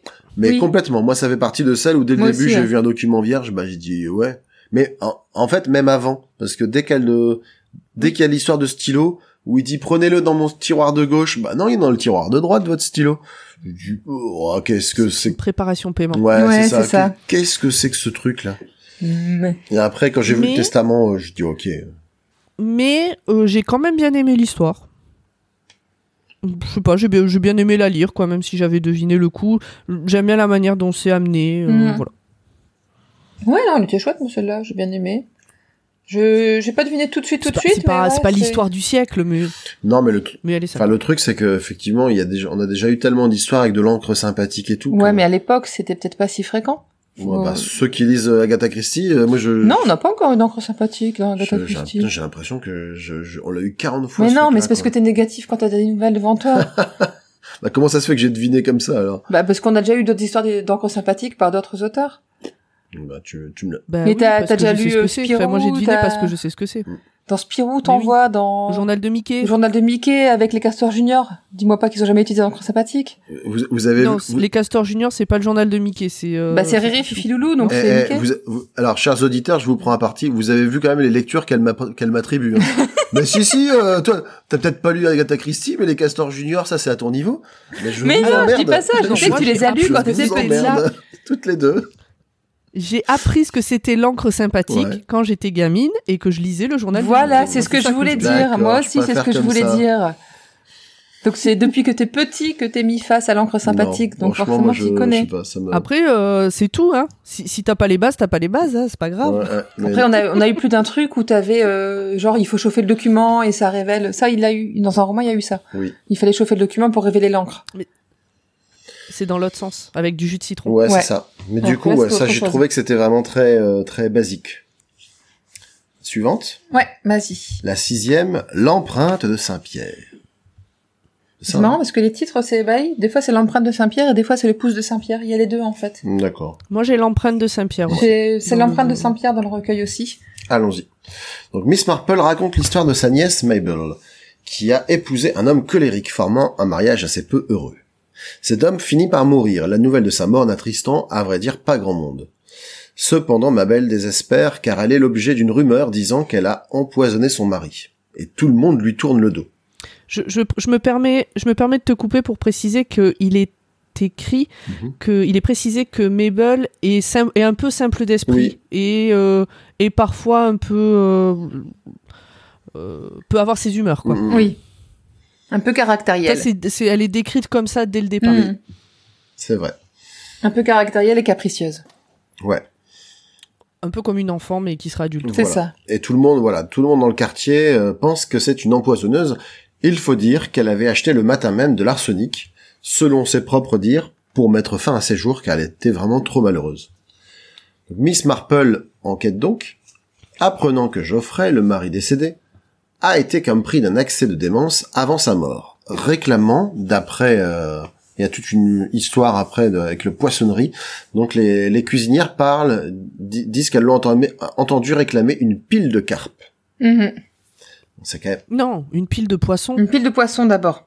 Et pas, il réclame du poisson d'abord et un Un tas de poissons. Un tas de poissons. alors justement, il y a, Poissons plus- il y a d'abord. plusieurs versions. Et ils affinent au, au fur et à mesure. Et alors, quand elle parle du tas de poissons, Mhm. je pensais qu'il y aurait un twist avec poisson, poison. et j'ai essayé de deviner quel pouvait être le terme en anglais Ouais, puisque ça marchait qui pas. s'approcherait Moi, de fish. moi, j'y ai pensé. ou de poison. J'y ai pensé aussi. Et j'ai bon après je parle absolument pas anglais donc euh, je pouvais pas trouver et en plus fish. c'est pas ça. Mais euh, mais sur le coup je me suis dit ah voyons euh, ça serait intéressant de voir la VO. Et, et- Et en fait et là, c'est pareil. Du coup, la nouvelle tire son, son nom du fait que euh, donc euh, l'empreinte de Saint-Pierre, bon, il y a Saint-Pierre forcément le saint, mais le Saint-Pierre est aussi un poisson. Oui. Et euh, du coup, elle, il y a Miss Marple qui voit une marque. C'est connu pour ça en fait. Le Saint-Pierre est connu pour avoir une. Il s'appelle le Saint-Pierre parce qu'il aurait une marque sur le corps qui correspondrait au pouce de Saint-Pierre. Ouais. Ça, je ne connaissais pas ce, je ne savais pas ce truc-là. Mais du coup, elle, pour elle, c'est un peu limite un petit, un, un petit clin d'œil Il y divin. a des, quoi. des taches noires sur le Saint-Pierre qui sont les marques du pouce de Saint-Pierre. C'est ce qu'il Ouais. y a écrit là. C'est ça. C'est une légende, elle précise. Il y a, il y a des chances. Moi, j'ai, j'ai, j'ai fait un sort hyper puissant. Ça fait quoi? Pour toutes les générations à venir, euh, j'ai mis mon doigt sur un poisson. Toutes les générations de poissons qui viendront, elles auront la même marque. Waouh Et ça permettra de résoudre un, un meurtre fictif. tu, tu vas voir. Euh, ça, ça paraît improbable, mais c'est- Bon, en tout cas, malgré l'incongruité de la demande, cela donne une idée à Jane. Après avoir fait autopsier le corps, qui ne, contenait pour le coup aucune trace d'arsenic, elle conserve l'idée de l'empoisonnement et en cherchant dans des ouvrages spécialisés, tombe sur la pilocarpine, un antidote à l'empoisonnement à l'atropine. Pile of carps. Donc Geoffrey connaissait les médicaments. Il a donc pu reconnaître les symptômes de ce qui lui arrivait. En tout cas, c'est ce qu'on pense. Oui, parce qu'il était, euh, il avait fait des études de médecine, je crois. Il était en pas tout cas, il avait des connaissances. Il précise qu'il avait des connaissances en- dans ce domaine. Donc Miss Marple va confronter le vieux père de Geoffrey qui avoue tout. Dans un éclair de méchanceté à la limite de la démence. Ah, c'est clair. Il avait entendu son fils dire qu'il voulait l'envo- l'envoyer à l'hospice, et du coup a décidé, euh, très de manière très sympathique, et de manière complètement proportionnée, euh, de remplacer la moitié du verre d'eau nocturne de, de De son, fils, par le contenu de son flacon contenant des gouttes pour les yeux. Donc euh, médicament De qui l'atropine, contient de la- de. Euh, Donc il a eu cette idée-là et en fait il avait décidé de tuer son fils parce qu'il savait que sa belle-fille, elle, ne l'enverrait pas en, à l'hospice. Tout à fait. Donc euh, pour le coup, le, le vieil homme ne sera pas jugé complètement responsable de ses actes. Voilà. Il sera envoyé à l'asile et le voisinage de Mabel euh, cherchera à se faire pardonner ses soupçons. Alors, je, je- deux choses. Oui. Euh, déjà, cette fin, euh, non, ça, ça n'arrive absolument jamais. fin en queue de quand poisson. le voisinage a accusé quelqu'un, non, non, mais quand le voisinage a accusé quelqu'un par erreur, après il devient pas super sympa, il vient pas se- s'excuser, c'est pas vrai. Non, c'est Ça clair. n'existe pas dans la Ouais. vraie vie. Quelques-uns, je dis pas tout le monde, mais globalement. Ou alors, tu vois, ils gardent un truc genre, Hum, oui, mais comment, est-ce qu'on est sûr qu'elle l'a pas aidé puisque machin. Ouais. Donc ça, j'y crois pas. Et euh, en fait, la partie que t'as sautée, moi, c'est la partie que j'ai préférée dans l'histoire. Justement sur ce développement Ouais. de la pile de euh, le, le tas de poissons euh, qui devient la pile de carpe, qui devient la pilocarpine, et où il y a tout un truc où euh, Miss Marple dit Elle explique son que, raisonnement. ouais. euh, Souvent, les gens, ouais, que les que les gens, et c'est vrai dans la vraie vie tout le temps, les gens quand tu leur tu racontes ton histoire et la personne, elle va capter des mots et dans sa tête, elle va potentiellement les changer par des mots qui sont quasiment les mêmes mais pas tout à fait et qui font que à force de transmettre l'histoire, eh ben, va peut-être changer ou ou l'ambiance générale va changer ou euh, juste parce qu'un mot a été remplacé par un Et autre. souvent par euh, Et je trouve ça super par similarité de son en fait, parce que ça se rapproche. Un mot qu'on ne connaît pas bien et qu'on rapproche d'un mot qu'on connaît. Non, ou ça, ou juste parce que j'en sais rien. euh, Oui, là c'était la, la euh, pile, pile, pile de dire, qui est transformée en euh, tas de poissons. Non, mais par exemple, tu as une histoire où je vais te dire euh, ah ben je me suis euh, accroché avec euh, telle personne, puis toi tu vas raconter cette histoire à Greg en disant ah ben Pomme elle s'est engueulée avec quelqu'un, donc déjà tu vois c'est c'est quasiment le même mot accroché, engueulé, mais ça prend une autre Ouais. dimension. Et tu vois juste en... et là en fait c'est elle, elle part sur ce raisonnement là en Mhm. fait que des fois les gens en pensant raconter la même chose, ils vont juste prendre un autre mot, euh, un synonyme ou quoi, et en fait changer le un petit peu l'histoire. Oui, ça c'est pas mal fait. Moi je trouve ça, je trouve ça- je trouvais ça intéressant justement Et de donc, voir le de raisonnement. et carpe, de- Ouais, pilocarpine, elles comprennent mal. Bah, Elles sont en plus pas médecins, elles pensent pile de carpe. Et quand elles le racontent, elles racontent un tas de poissons. Bah oui, Pile, une pile de carpe et un tas de poissons, oui, pourquoi pas. c'est la même chose en fait. Mm. Donc ouais, c'était pas mal ça. J'ai bien aimé ce passage-là. Et et t'as oublié le côté romance Sinon, à la fin de. C'était une histoire sans intérêt. T'as oublié le côté romance à la fin de la nouvelle. Entre. On apprend que Raymond, a, Raymond a demandé en mariage Joyce.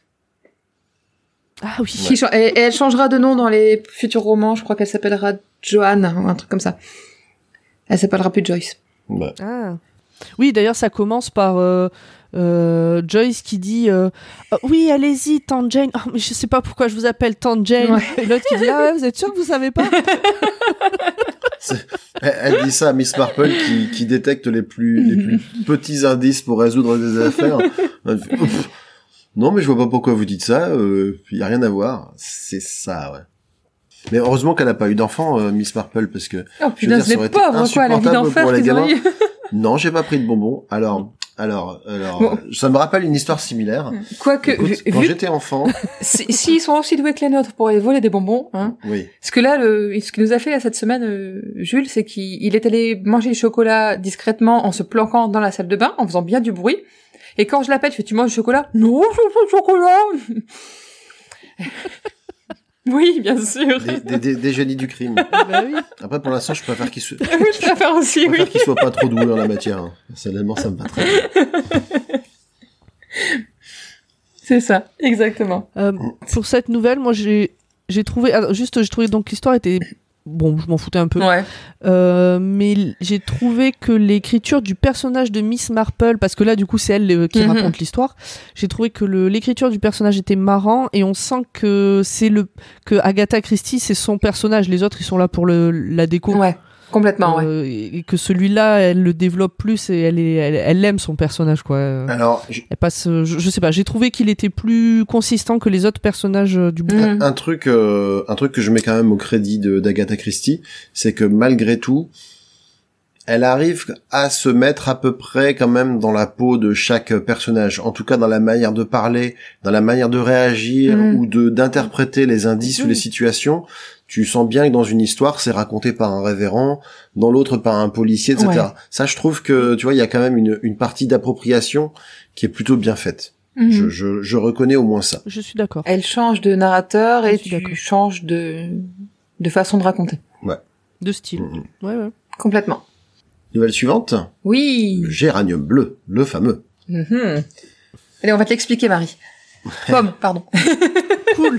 Je vous écoute. Donc, quelques temps a passé. Donc là, on n'est plus dans le dans le mardi où tout le monde se racontait ses petites anecdotes. Il y a une, un an à peu près qui a passé, je pense. Je, je ça, je l'ai pas noté. Et donc, il y a Henry Crethring, donc le l'ancien superintendant, qui est invité chez des amis, les Bantry. Comme il leur manque, il y a d'autres personnes, et il leur manque une sixième. Et donc, il pense à Miss Marple, dont il vante les qualités de déduction. Elle est donc invitée, et le soir du dîner, les autres relatent une affaire, à leur tour, dont ils ont été témoins. Donc là, c'est euh, l'affaire parle d'un certain George Pritchard qui était marié depuis des années à une femme apparemment si délicieuse selon les Bantry que s'il l'avait tué à la s'il l'avait tué à la hache, il aurait été acquitté. Voilà, vraiment une personne vraiment de, de- pleine de qualité, Qu'on a très envie de connaître. un petit peu relou donc. Toujours est-il qu'un jour elle reçut une voyante qui l'a mis en garde contre un danger pesant sur elle, et lui disant de guetter les fleurs bleues. Des- si elle voyait des, primes verts bleus, ça voulait dire attention. Des roses trémières bleues, c'était un danger, et géranium bleu, ça signifiait la, La mort, mort imminente. Pour vous. Pour vous. Voilà. Donc il y a déjà il y avait un petit peu d'incrédulité parce que Ces fleurs-là ne sont pas bleues naturellement. voilà, donc c'était un petit peu curieux. Mm. Donc ça lui cause un grand choc. Euh, elle veut carrément déménager, hein, elle, veut, elle veut partir de là. Et euh, son mari résiste un petit Et surtout peu. que dans la nuit, il y a une des sur son papier peint qui représente un jardin, euh, au- Oui. un jardin qui met en en floraison en même temps des primes vertes, des roses trémières et des géraniums, alors Oui. que ces plantes-là ne fleurissent jamais en même temps. Voilà, Elles sont représentées avec leurs vraies couleurs, mais une nuit, il y a la prime verte d'abord, hein, c'est la prime verte. qui bleuit. Oui. Et il y a que euh, Mrs. euh, je sais plus comment, j'ai oublié Pritchard, non c'est pas ça. Si Pritchard qui voit cette euh, prime vert bleuir, elle ne voit pas les autres, les autres ne la voient pas. Quand elle appelle tout le monde, elle a- la fleur n'est plus bleue. Quand tout le monde arrive dans la chambre pour voir après ses cris, la fleur est redevenue de couleur jaune. Donc euh, elle, euh, elle est quand même un peu en mode parano. Pour le coup, on peut la comprendre. Jusqu'à ce que euh, donc y a après on voit la donc là c'est la rose La rose trémière qui qui devient bleue et un matin alors que elle a la- elle a l'habitude de se lever assez tôt Il n'y a pas de nouvelles. Son mari est obligé de forcer la porte et on Ouais. la découvre morte. Et là, donc là cette fois-ci, c'est le, le géranium sur le papier peint qui est devenu bleu. C'est ça. Là, gros mystère quand même. Derrière cette fin presque mystique, plusieurs pistes semblent poindre. Donc déjà, il y a, on se pose des questions sur l'identité de la voyante, parce que elle était soi-disant recommandée par euh, Une ancienne infirmière l'ancienne infirmière, qui était mais déjà l'ancienne infirmière ne se rappelle pas avoir fait cette recommandation. Et en plus, quand on prend, euh, quand on vérifie l'endroit, euh, Bah, le numéro de téléphone qu'elle a donné. le euh, numéro de téléphone que la voyante a donné, ça ne débouche nulle part. Donc ça, c'est vraiment assez curieux. Après, il y a aussi les suspicions sur Miss Indol, qui est une amie, une bonne amie de, de George Pritchard, avec qui il s'entend très bien, qui est très séduisante, et en plus, elle est joueuse de golf. Donc il y a plein de gens autour d'eux qui disent que globalement, Et, là, j'ai, quand j'ai lu ça, j'ai pensé à. oui, Agatha, Agatha Ça- elle son écrit à peu près au moment de la séparation d'avec son ex-mari, Mm. qui l'a quitté justement, qui était grand joueur de golf et qui l'a quitté pour une femme qui jouait au golf. Ouais. Donc je trouvais que le, le rapprochement était assez intéressant. Et donc euh, effectivement ces deux-là semblent faits pour s'entendre, mais euh, on va dire qu'ils sont plus ou moins disculpés par le fait que plusieurs mois après le décès de l'é- de l'épouse de Pritchard, ils ne se sont pas rapprochés. À l'inverse, ils se sont même plutôt éloignés. Mhm. Donc Chacun soupçonnant l'autre. voilà, si c'était un meurtre passionnel, pour être ensemble, euh, ça aurait dû au contraire leur permettre de, de vivre leur amour au grand jour. Le fin mot de l'histoire, sauf si vous voulez euh, ajouter d'autres choses. Non, non, vas-y. Donc c'est en fait il s'agissait de Miss Copling, c'est-à-dire la l'une des dernières infirmières de euh, de, de Miss euh, Bah, Pritchard, L'infirmière actuelle. voilà, qui était sous le charme de George et qui espérait devenir euh, bah, sa- sa La nouvelle épouse. Mrs. Pritchard, une Voilà. fois que sa femme serait morte. Donc elle a empoisonné sa maîtresse au cyanure et elle s'est servie des vapeurs de cyanure de potassium pour changer la couleur du papier peint qui était recouvert de pâte de tournesol. Le papier tournesol, ouais, c'est comme du papier pH en fait. Ouais. Ça je ne connaissais pas du tout. Mhm. euh, qui peut virer au bleu en fonction des réactions chimiques auxquelles il est euh, il est soumis. Donc il est bleu en présence d'acide et rose en présence de produits alcalins. Ouais, c'est ça. Et donc en fait, euh, Mrs. Pritchard avait toujours un flacon de sel, tu sais, les fameux trucs à, à l'ammoniac pour euh, te réveiller quand tu t'évanouis à moitié, qu'elle a respiré. Et en fait, l'infirmière a remplacé ces sels d'ammoniac par du sel d'arsenic. Le, la nuit où elle a voulu la tuer, donc euh, Mrs. Pritchard, elle en a absorbé une grosse quantité en, en inspirant très très fort pour se soulager. Et euh, le lendemain matin, quand ils ont découvert le corps, il y avait donc euh, Mr. Pritchard et l'infirmière ensemble qui sont entrés dans la chambre.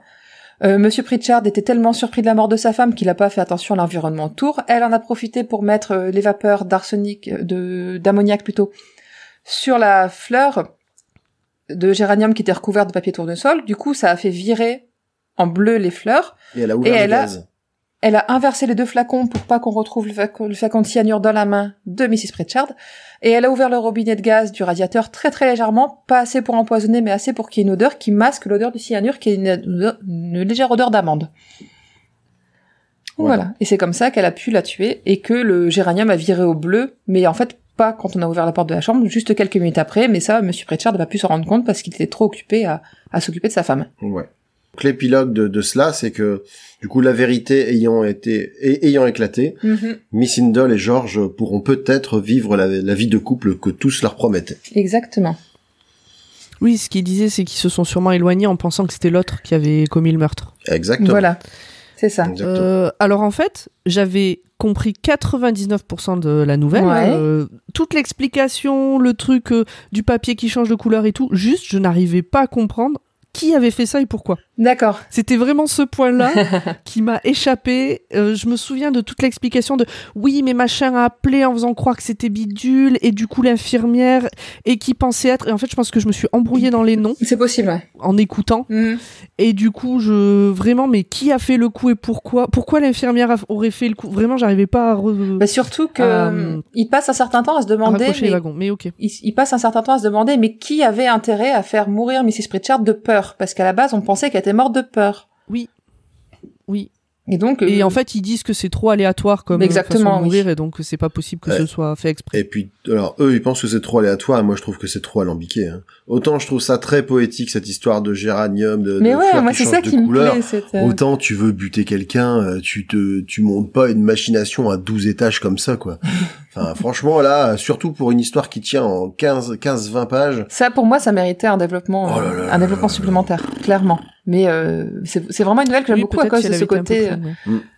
Il y a tout le côté un peu, un peu fantastique avec la voyante qui vient, qui prédit la mort et tout. Et Mm. tu peux, tu peux jouer sur une montée en tension sur beaucoup plus long, sur un temps beaucoup plus long que dans la nouvelle en fait, où tu vas avoir un petit peu à la fois, ben, réaction quand la prime vert bleuit, réaction quand la rose trémière bleuit, jusqu'à arriver à la mort où on voit le géranium bleu et on se demande comment ça se fait quoi. Mm. Il y avait moyen de jouer là-dessus. Et moi, ce que je, enfin, j'aime vraiment beaucoup cette, euh, cette nouvelle pour ça, parce que c'est un, un potentiel bouquin qui, est- elle aurait pu en faire quelque chose de très bien. Et ça existe en. Mais je, Oui. pense que t'en parleras après. Elle a été adaptée, celle-là. Mm. d'ailleurs. On la regardait. Je- J'espérais la voir, mais j'ai dû rattraper les nouvelles qui me manquaient. C'est pas grave. Euh, entre cette nouvelle où il y a l'infirmière tueuse, euh, la nouvelle précédente où le médecin euh, était trop vieux euh, et trop incapable pour voir euh, un détail qui aurait pu de suite disculper Mabel et je sais plus quoi. Bah, la première où c'est la On bonne a une aussi. Miss Marple Ouais. qui de nos jours serait une anti-vax. Ah, mais quand- je me suis fait la anti-big réflexion. pharma, je pense. Mais elle le dit à un moment, elle Franchement, fait, euh, de sa ouais. grand-mère qui utilisait je sais pas quelle plante pour je sais pas La quoi, moutarde. machin, vraiment à plusieurs reprises. euh. sa, sa grand-mère faisait une décoction de moutarde qui soignait tout. Un truc comme ça. C'est ça. Donc euh, il y a eu plusieurs points comme ça un peu plus tard aussi. euh, mais ça, c'est- du coup, c'est pas Miss Marple, c'est une autre qui tape gratos sur les végétariens au milieu de son histoire. On sait pas pourquoi. mais, mais vraiment, ça sortait de nulle part. on se serait cru dans une vidéo YouTube sur la cuisson du steak. Et bon, voilà, ça m'a fait marrer euh, de, de faire des liens comme ça entre la manière dont elle présente les choses et, et le de nos jours. Oui. De nos jours, comment elle serait. C'est clair. Mais je me suis fait la réflexion aussi, quoi, quand t'entends. euh, Ah non, mais moi, je leur fais pas confiance à tous ces charlatans. euh, Une bonne décoction de moutarde, comme ma grand-mère le faisait, et voilà, le rhume est parti. Ouais. Oups. Encha- Enchaînons avant de dire trop de bêtises. Ouais, ouais, ouais. Donc, Allez, vas-y, la sur la, nouvelle 8, la demoiselle la de demoiselle compagnie. de compagnie. Donc le docteur Lloyd, qui est l'un des invités, et qui officie, qui officie à Sainte Mary Mead depuis 5 ans, a lui aussi une affaire à raconter. Il était sur les, il était sur les Grandes Canaries avec un ami, fasciné par une belle danseuse espagnole dont la beauté ne pouvait réserver qu'un destin particulier. J'ai mis entre parenthèses, c'est faux. Oui. À l'inverse de ces deux insipides dames anglaises présentes aussi ce soir-là. Et là aussi, c'est faux. Ces deux dames, Miss Barton et sa dame de compagnie, Miss Durand, connurent des aventures très étranges que nous allons vous raconter. Mais déjà, on peut faire une petite pause sur le, le, le biais masculin en disant, ouais, il y a, il y a- Ah ouais. il y a une danseuse espagnole, Elle est trop belle, il veut lui arriver des trucs, trop quoi. belle, elle va avoir une vie extraordinaire, alors que les deux fadas là-bas, hein, il va clair. jamais rien leur arriver, tu dis. Alors, Eh Il parle pas, il parle pas de vie extraordinaire. Il dit Il va lui arriver un truc. des aventures. Il va lui arriver des Mais, trucs. mais il parle pas forcément d'av... Moi, j'imagine plus des trucs euh, pas cool. Ouais, complètement, ouais. Un peu le côté où elle, belle comme elle est, euh, ouh, Complètement. vu comme elle danse, vu comme elle s'habille. Tu vois, là aussi, euh, le côté... Ah, euh, dans- Le vieux tonton un peu... Ouais, quelle, que, quelle que soit l'interprétation que t'en fais, c'est pas très glorieux pour Non, la, c'est ça, ouais. la, la, La danseuse. les a priori qu'il a sur, euh, sur les femmes, quoi. Ni pour les deux fadas. Et voilà, euh, alors, alors elle, de toute façon, euh, pas la peine, même pas la peine de s'intéresser à elle. Ok, sympa, sympa. D'a- d'a- D'ailleurs, le docteur en question est, est très intéressé, et ça va se développer au fil des, des nouvelles par euh, l'actrice qui est aussi qui fait partie des invités euh, de, De, de des la soirée. oui, euh, C'est- qui est un peu... C'est Jane, euh, je sais plus comment elle s'appelait. Elle s'appelle Jane aussi, Jane Hellier. Allier, c'est ça. Donc un, euh, un- un on peu sent- coconne, ouais. on sent- ouais, mais en tout cas, tu sens bien qu'entre les deux, il y a quand même une espèce d'attirance euh, réciproque qui, qui vient assez vite. Est-ce que tu l'as dit dans la nouvelle précédente que du coup, ça, ça se passe un an Oui. après? Oui, Chez Mrs. Bantry, oui. tout à fait. Ah, pardon. Ok. Donc, euh, revenons à Miss Barton et sa dame de compagnie, Miss Durand. Euh, Miss Barton fut sauvée de la noyade alors que Miss Durand, qu'elle tentait de sauver, était quant à elle morte. Le pêcheur qui les avait récupérés a cru voir Miss Barton maintenir la tête de sa dame de compagnie sous l'eau. Mais ça n'avait pas vraiment de sens. Le médecin, donc euh, notre notre héros, notre narrateur, arrivé sur les lieux, n'a pu la, ra- la ranimer euh, malgré euh, malgré ce, ce- Le ses massage soins. cardiaque. ouais. Le massage cardiaque. Il soupçonnait Miss Barton. Il est resté quelque temps avec elle, mais hormis une légère prise de poids, il ne semblait pas constater de changement particulier chez elle. C'est une C'était question souhait. de Miss Marple. Oui. Oui, Est-ce qu'elle fait. avait pas un peu grossi Tu dis mais que pourquoi? Oui, du coup, j'ai cru qu'on allait partir sur une histoire de femme enceinte qui doit une grossesse Exactement. je sais pas Moi, quoi. je me suis fait la même réflexion. Ouais, Et pareil. en même temps, je me suis dit, je me suis dit, ça se passe sur euh, moins d'une semaine cette affaire. Comment est-ce qu'il aurait pu voir une prise de poids à cause d'une grossesse en une semaine? C'est très étrange. Bah ouais, et puis même comment est-ce qu'il peut voir euh, comment quelqu'un peut grossir suffisamment en une Ouais. semaine pour être à l'étroit dans ses vêtements? Et puis, et puis, ça. et puis après, moi, j'avoue que j'ai assez vite pensé, euh, bon bah, Et à la solution. ouais, la solution Ouais, que, je vais ra- que je vais euh, raconter un peu plus tard. Donc, un mois plus tard, Miss Barton disparut à son tour, en laissant derrière elle une lettre confessant le meurtre de Miss Durant. On ne retrouva, près de cette lettre, que ses vêtements, soigneusement pliés, Au bord d'une plage, oui. au bord d'une plage. Ces biens allèrent à des parents en Australie. Encore en Australie? C'est toujours En en, Australie, qu'il y a Australie. des gens louches. Hein. En fait, ouais, en Australie, bah, en fait, c'est tellement loin, tu te dis que quoi que ce soit, soit qui se passe là-bas, c'est invérifiable, donc c'est pratique. Ouais, et puis les Anglais, ils ont envoyé tout leur euh, Toute leur racaille, leurs ouais. Ouais, euh, c'est ça. Donc euh, ouais. peut-être que des gens de type Agatha Christie gardent euh, une image de l'Australie un peu euh, Je pense aussi, ouais. sauvage, biaisée. et, et méchante. Ouais. Donc Miss Marple fait une suggestion plutôt euh, osée. Alors osée c'est peut-être pas le, pas le bon terme, mais en tout cas, elle a sa propre idée que le docteur a l'opportunité de confirmer. Des années plus tard, il revit par hasard Miss Barton, belle et bien vivante, contrairement à ce que sa lettre euh, laissait croire, et elle lui, elle lui a tout confessé. En réalité, elle s'appelle Amy Durant, euh, de Amy Barton, pardon. Et il s'agissait en réalité donc de celle qui s'est fait passer pour Madame Durant. Elle était liée, euh, elle avait des, des Elle était liens, cousine fa- éloignée. voilà, des liens familiaux avec euh, l'autre Miss Barton. Elle lui a apparemment demandé de l'aide financière à un moment donné, ce que sa, ce que sa loi- lointaine parente lui a refusé. Et donc elle s'est, elle a changé d'identité, elle est entrée à son service, elle a buté sa, Sa cousine. sa cousine. Elle s'est fait passer pour elle pendant un mois avant de disparaître et de par sa disparition faisait tout hériter à sa famille, oui. à elle. Et elle explique, euh, ils expliquent qu'elle a fait ça. Oui, c'est-à-dire que comme elle avait pas de descendance directe, C'était ses cousins qui. c'est- ça fait hériter aux autres. Voilà. Voilà. Et, euh, et elle expliquait qu'elle avait fait ça tout simplement parce que sa famille n'avait vraiment pas d'argent et que euh, Ouais. il y avait euh, de nombreux enfants dans la famille qui risquaient de mourir de faim. Quoi. Voilà. Et qu'elle était allée demander de l'aide. Voilà. Oui.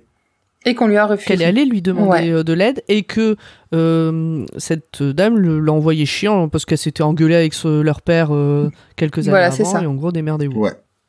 Et donc le docteur euh, a, a hésité mais ne l'a finalement pas dénoncé car il euh, il savait la la dame condamnée elle encore une fois euh, Voilà. Rien qu'en la voyant, il savait qu'elle en avait pour six mois à vivre. voilà par sa santé à moyen terme. Donc encore une qui pourra pas vraiment Ah bah, profiter de, de de de son de son crime. Mhm. Le crime ne paie pas, je le dis. Non, mais elle l'a fait pour sa famille. Oui, Aussi. en plus. Aussi.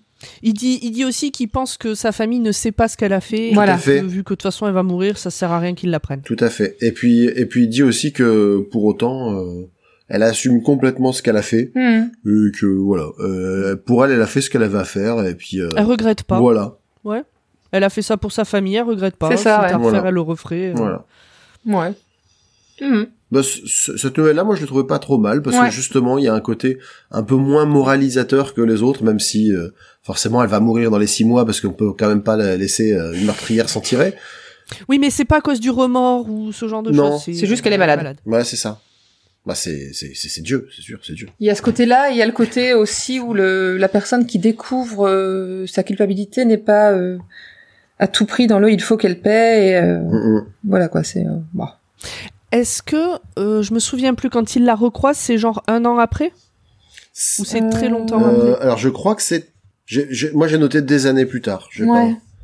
je sais pas s'il précise exactement la durée. Parce qu'on pourrait même s'imaginer, mais ça dépend depuis combien de temps. euh, On aurait pu s'imaginer qu'elle savait déjà qu'elle était malade et condamnée et que du coup, elle en avait rien à faire d'aller tuer quelqu'un pour euh, pour sauver sa famille. Enfin. Ah, ouais, je. Mais ça, c'est pas dit. Non. C'est moi qui projette. Ouais, ouais, effectivement.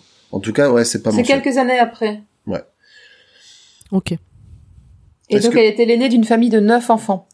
C'est pas mal. Est-ce que vous avez d'autres euh, choses à dire sur cette nouvelle? Non. Euh, Moi non. Apparemment pas. Alors, on passe à la suivante qui s'appelle Les quatre suspects. Donc on est à la... Ah, celle-là, je ne l'ai pas lue ni écoutée, donc D'accord. euh, t'as intérêt à bien la Tu vas raconter, découvrir. parce que ça va être une découverte. Ok. Voilà. Alors c'est euh, c'est c'est Au passé simple, s'il te plaît. Grand Schtroumpf rencontra Gargamel par une nuit de pleine lune. Ah non, c'est pas ça. Alors, Sir Henry relate le cas du docteur Rosen, qui a jadis infiltré et trahi une organisation criminelle allemande nommée la Main Noire. Ce dernier se sait condamné tôt ou tard, parce qu'il sait que l'organisation le recherche activement Et même si l'organisation a été dissoute euh, à cause de son action, Oui. ou grâce à son action, les membres les plus fervents vont essayer de le- de l'éliminer. Voilà, donc pour lui, euh, il sait que ce n'est qu'une question de temps avant qu'il soit retrouvé Et c'est des méchants Allemands. et qu'il le paie de sa vie. Oui, et ce sont des méchants Allemands. J'avais demandé si c'était des nazes, mais euh, historiquement, ça colle pas. Non, non, c'est pas encore des Pas nazes. encore, pas encore. Mais on est en, on est en, cette nouvelle-là a été écrite Alors, ils- alors, en, en 1930. Il explique, alors le donc le le, sur, le superintendant explique que la main noire, c'est l'équivalent allemand de ce que les Italiens ont avec la Camorra, en tout cas l'idée qu'on s'en fait. Donc la mafia. C'est une mafia. Oui, tout à fait. Pour euh, pour mieux te situer le le, le type d'organisation. Donc euh, personne n'est vraiment surpris quand un jour on le retrouve mort chez lui suite à une chute dans l'escalier. Le seul point notable, c'est que euh, comme ils étaient vraiment dans un coin très particulier où tout arrivé d'un étranger aurait pu euh, aurait été détecté immédiatement, seules quatre personnes potentiellement pourraient avoir fait le coup. Mhm. Donc il y a sa nièce Greta, il y a, il y a la femme de chambre Gertrude, il y a Dobbs, un employé de maison, et Charles Templeton, le secrétaire. Celui-ci attire assez vite euh, la plupart des suspicions, sauf que Henry raconte, euh, livre assez rapidement que Templeton travaille pour lui et qui du coup il a mis euh, donc il a mis ce secrétaire pour veiller sur le docteur Rosen. Bon, euh, il n'a pas réussi 100% son coup. Voilà. Et qu'il a, euh, qu'il écarte donc, dans un premier temps, en tout cas, de la liste des suspects. C'est ça. En fait, il aimerait bien, il a beaucoup d'affection pour lui. Il explique qu'il aimerait bien pouvoir l'écarter du des, de la liste des suspects, mais que par éthique, il ne peut il ne peut pas le faire. Et d'ailleurs, il y a un point que j'aime bien dans cette nouvelle, c'est qu'il explique au-delà de la culpabilité de l'un d'entre eux, il est perturbé que du coup trois innocents potentiellement puissent vivre avec un soupçon sur eux, comme une épée de Damoclès. Donc il ne parle pas seulement de, de- de- du coupable qui s'en sort, mais aussi des innocents qui finalement euh, sont impactés par euh, le soupçon qui pèse sur eux. Un autre, élément, un autre élément, le jour de la, de la mort du docteur Rosen, euh, plusieurs courriers sont parvenus à la, à la maison. Donc il y en a eu un pour Templeton, qu'il a assez rapidement déchiré. Il, a, il y a eu deux prospectus pour Greta, et il y a eu une lettre, ou Gertrude, je sais plus, et une lettre pour le défunt. Mhm. Greta- prospectus de jardinage pour Greta. Greta vient, euh, vient se confier, est venue se confier à Sir Henry, euh, sentant que depuis le décès de son oncle, Templeton, dont elle s'était rapprochée et épris, plus distant avec elle. Là aussi, la suspicion. Donc Sir Henry demande l'avis de Miss Marple, montrant les divers courriers.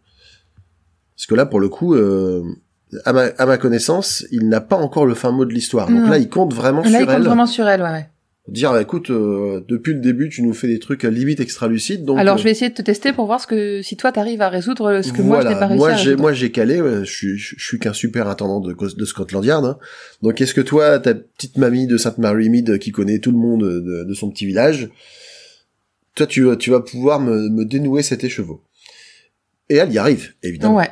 elle y arrive Mais Non, une étape à la fois, ça vient pas d'un coup comme ça, Ouais. elle y va euh, étape par étape. Les premiers trucs qui lui mettent la puce à l'oreille, c'est euh, le courrier.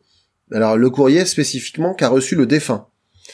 Parce qu'elle remarque que le mot honnêteté Un H a un majuscule. H majuscule et elle relie ça aux autres majuscules de la lettre qui forment D-E-A-T-H. Death. Donc là, on n'est pas euh, O-D-I-L. O, D, Qu'est-ce que ça peut être Une- Non, là, elle le trouve, tu vois. c'est- Lido. Lido dans ce sans doute. Donc là, effectivement, donc death soit la mort en anglais. Donc assez clairement pour elle, c'est le signe pour l'agent de la main noire qu'il est temps de frapper. Hormis Templeton, qui est disculpé parce que son propre courrier, en fait, il le déchire. Donc, s'il avait voulu vraiment effacer les traces, il aurait sans doute fait de même. La seule autre personne à avoir lu, vu- lu la lettre est Greta. Mhm. Donc, c'est donc elle la coupable. Est-ce qu'il y avait d'autres... euh, Mais non, c'est pas Greta la coupable. Bah si, c'est Greta la coupable. Mais non. Bah si. Pour moi, c'était Charles Templeton le coupable, justement. Bah non. Mais si. Bah, euh, relis. Bah ouais, je suis sûre. bah écoute. Je suis ravie de pas l'avoir lu et de pas savoir du coup. Tu- tu- Déjà, ce qui se passe, c'est que Templeton reçoit des lettres d'Allemagne. Oui.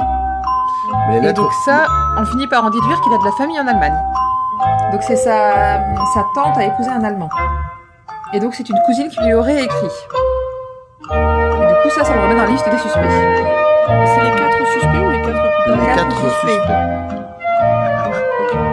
Et donc en fait c'est Greta, elle vient voir euh, Sir Henry en lui disant quand même, euh, je suis inquiète parce que la lettre qu'il a reçue, euh, elle avait un timbre allemand, c'est un peu bizarre. En tout cas, euh, si, pendant que Delphine cherche, Ouais. euh, ce qui m'a fait rigoler en vous écoutant, c'est que, pour, pour dire à nos auditeurs, nous faisons parfois des jeux de rôle ensemble, et c'est toi, euh, Greg, le maître de Ouais. jeu. Donc c'est toi qui raconte l'histoire qui va se dérouler Ouais. un peu, qui met, euh, qui explique les débuts de tout ça. Et, et du coup, je me suis rendu compte que malgré moi, je, je me suis un peu mise dans cette situation de qu'est-ce que tu vas nous raconter sur quoi on va partir C'est derrière. ça. Alors, tu, tu te demandais si tu devrais sortir ta hache, euh, ta, ta hache à double tranchant pour... euh, Et- exactement. et ben écoute, du coup, j'ai quoi sur moi? Ah bah si t'as raison, c'était elle. C'est moi qui ai mal, ret- qui ai mal retenu le truc. Mhm. J'étais persuadée que c'était... euh, En fait, j'ai inversé les personnages dans l'histoire. Euh, Greta est allée voir euh, Sir Henry Mhm. en accusant Charles tout simplement parce qu'elle lui en voulait de s'être éloignée d'elle, de la, sus- de la soupçonner. Et donc elle a essayé de faire tourner euh, la vie de Sir Henry vers sa culpabilité à lui, alors que c'est elle qui était euh, qui a assassiné son, son grand-père. Son oncle? Son oncle? Je pense son... Bref, je l'ai lu trop vite cette nouvelle, je crois. je, je, je pense que Après, c'est c'est son le oncle. truc des nouvelles, c'est qu'il y en a qui te marquent et d'autres pas tant que ça. hein. C'est ça. Donc Greta Rosen n'échappera pas au châtiment. Elle se trouve associée à de drôles de gens, maîtres chanteurs et terroristes, qui ne lui feront aucun bien et lui, voudront sans, et lui vaudront sans doute une triste fin. Donc là, voilà, ils l'ont pas attrapé, mais euh, bon, il- comme elle est dans une organisation criminelle, ils se disent... euh, Et en fait, si, si Mr. Templeton a déchiré la lettre de sa cousine, Oui. c'est tout simplement parce qu'il il y a très certainement une histoire d'amour avec elle, et comme il ça. était aussi engagé avec Greta, ben il a pas, il voulait pas qu'elle se, qu'elle découvre sa lettre. Exactement. Voilà. Et enfin, un, pour un, un petit peu de, un petit peu de botanique. Alors euh, Miss Marple qui a tous les dons et qui notamment euh, a appris. Ah, elle euh, adore le jardinage, ça c'est, euh, Oui, ça fait mais- partie du personnage. Elle, elle est férue de jardinage. C'est pas ça que j'allais dire, donc ça tombe bien que t'en parles. bah en fait, elle a eu l'occasion d'apprendre l'allemand et donc elle se rappelait que la lettre qui était signée de Georgina, Georgina, c'est le nom allemand pour la, la, la fleur qui s'appelle dahlia. Et dans le langage des fleurs, le dahlia, c'est la trahison. Donc le, le la lettre était signée pour qui savait lire. Ok. Dahlia, ça veut pas dire mort, non, c'est ça. Non, moi j'étais passé, j'avais compris la nouvelle à l'envers. Ouais, celle-là, ouais. C'est t'es- t'es complè- bah, D'habitude, c'est moi qui fais des contre Bah ouais, mais là c'est moi qui est complètement. euh, Là, c'est, euh, ouais, t'étais t'étais à côté de la plaque. Ça arrive. Dahlia signifie traîtrise et présentation déformée. On, on- Mhm. On- on revient dans, du coup, dans des, euh, dans une nouvelle que tu as lue, Marie, avec. Elle l'a pas lu Tragédie de Noël. Ah mince. Alors, ce n'est, Je l'ai pas lu et il est même pas dans le livre audio. Ah, Elle est mince, même pas dans ouais. le livre audio celle-là. donc ce n'est, Celle-là, c'était sûr que je passais à côté quoi qu'il arrive. et donc ce n'est pas, euh, ce, ce n'est pas le nouvel album du, re- le retour du groupe Tragédie qui, en- qui, qui enregistre des, des chants de Noël, hein, ce qui serait vraiment, qui serait vraiment euh, Est-ce que j'ai vraiment, est-ce que j'ai envie d'imaginer. d'écouter cet album? Je sais pas. Écoute, pourquoi pas? Est-ce que tu m'entends, Père Noël? Est-ce que tu m'entends, Père Noël? Oh, oh, Oh, oh. oh, Oh, oh, oh, oh, oh. oh, oh, oh, oh, oh.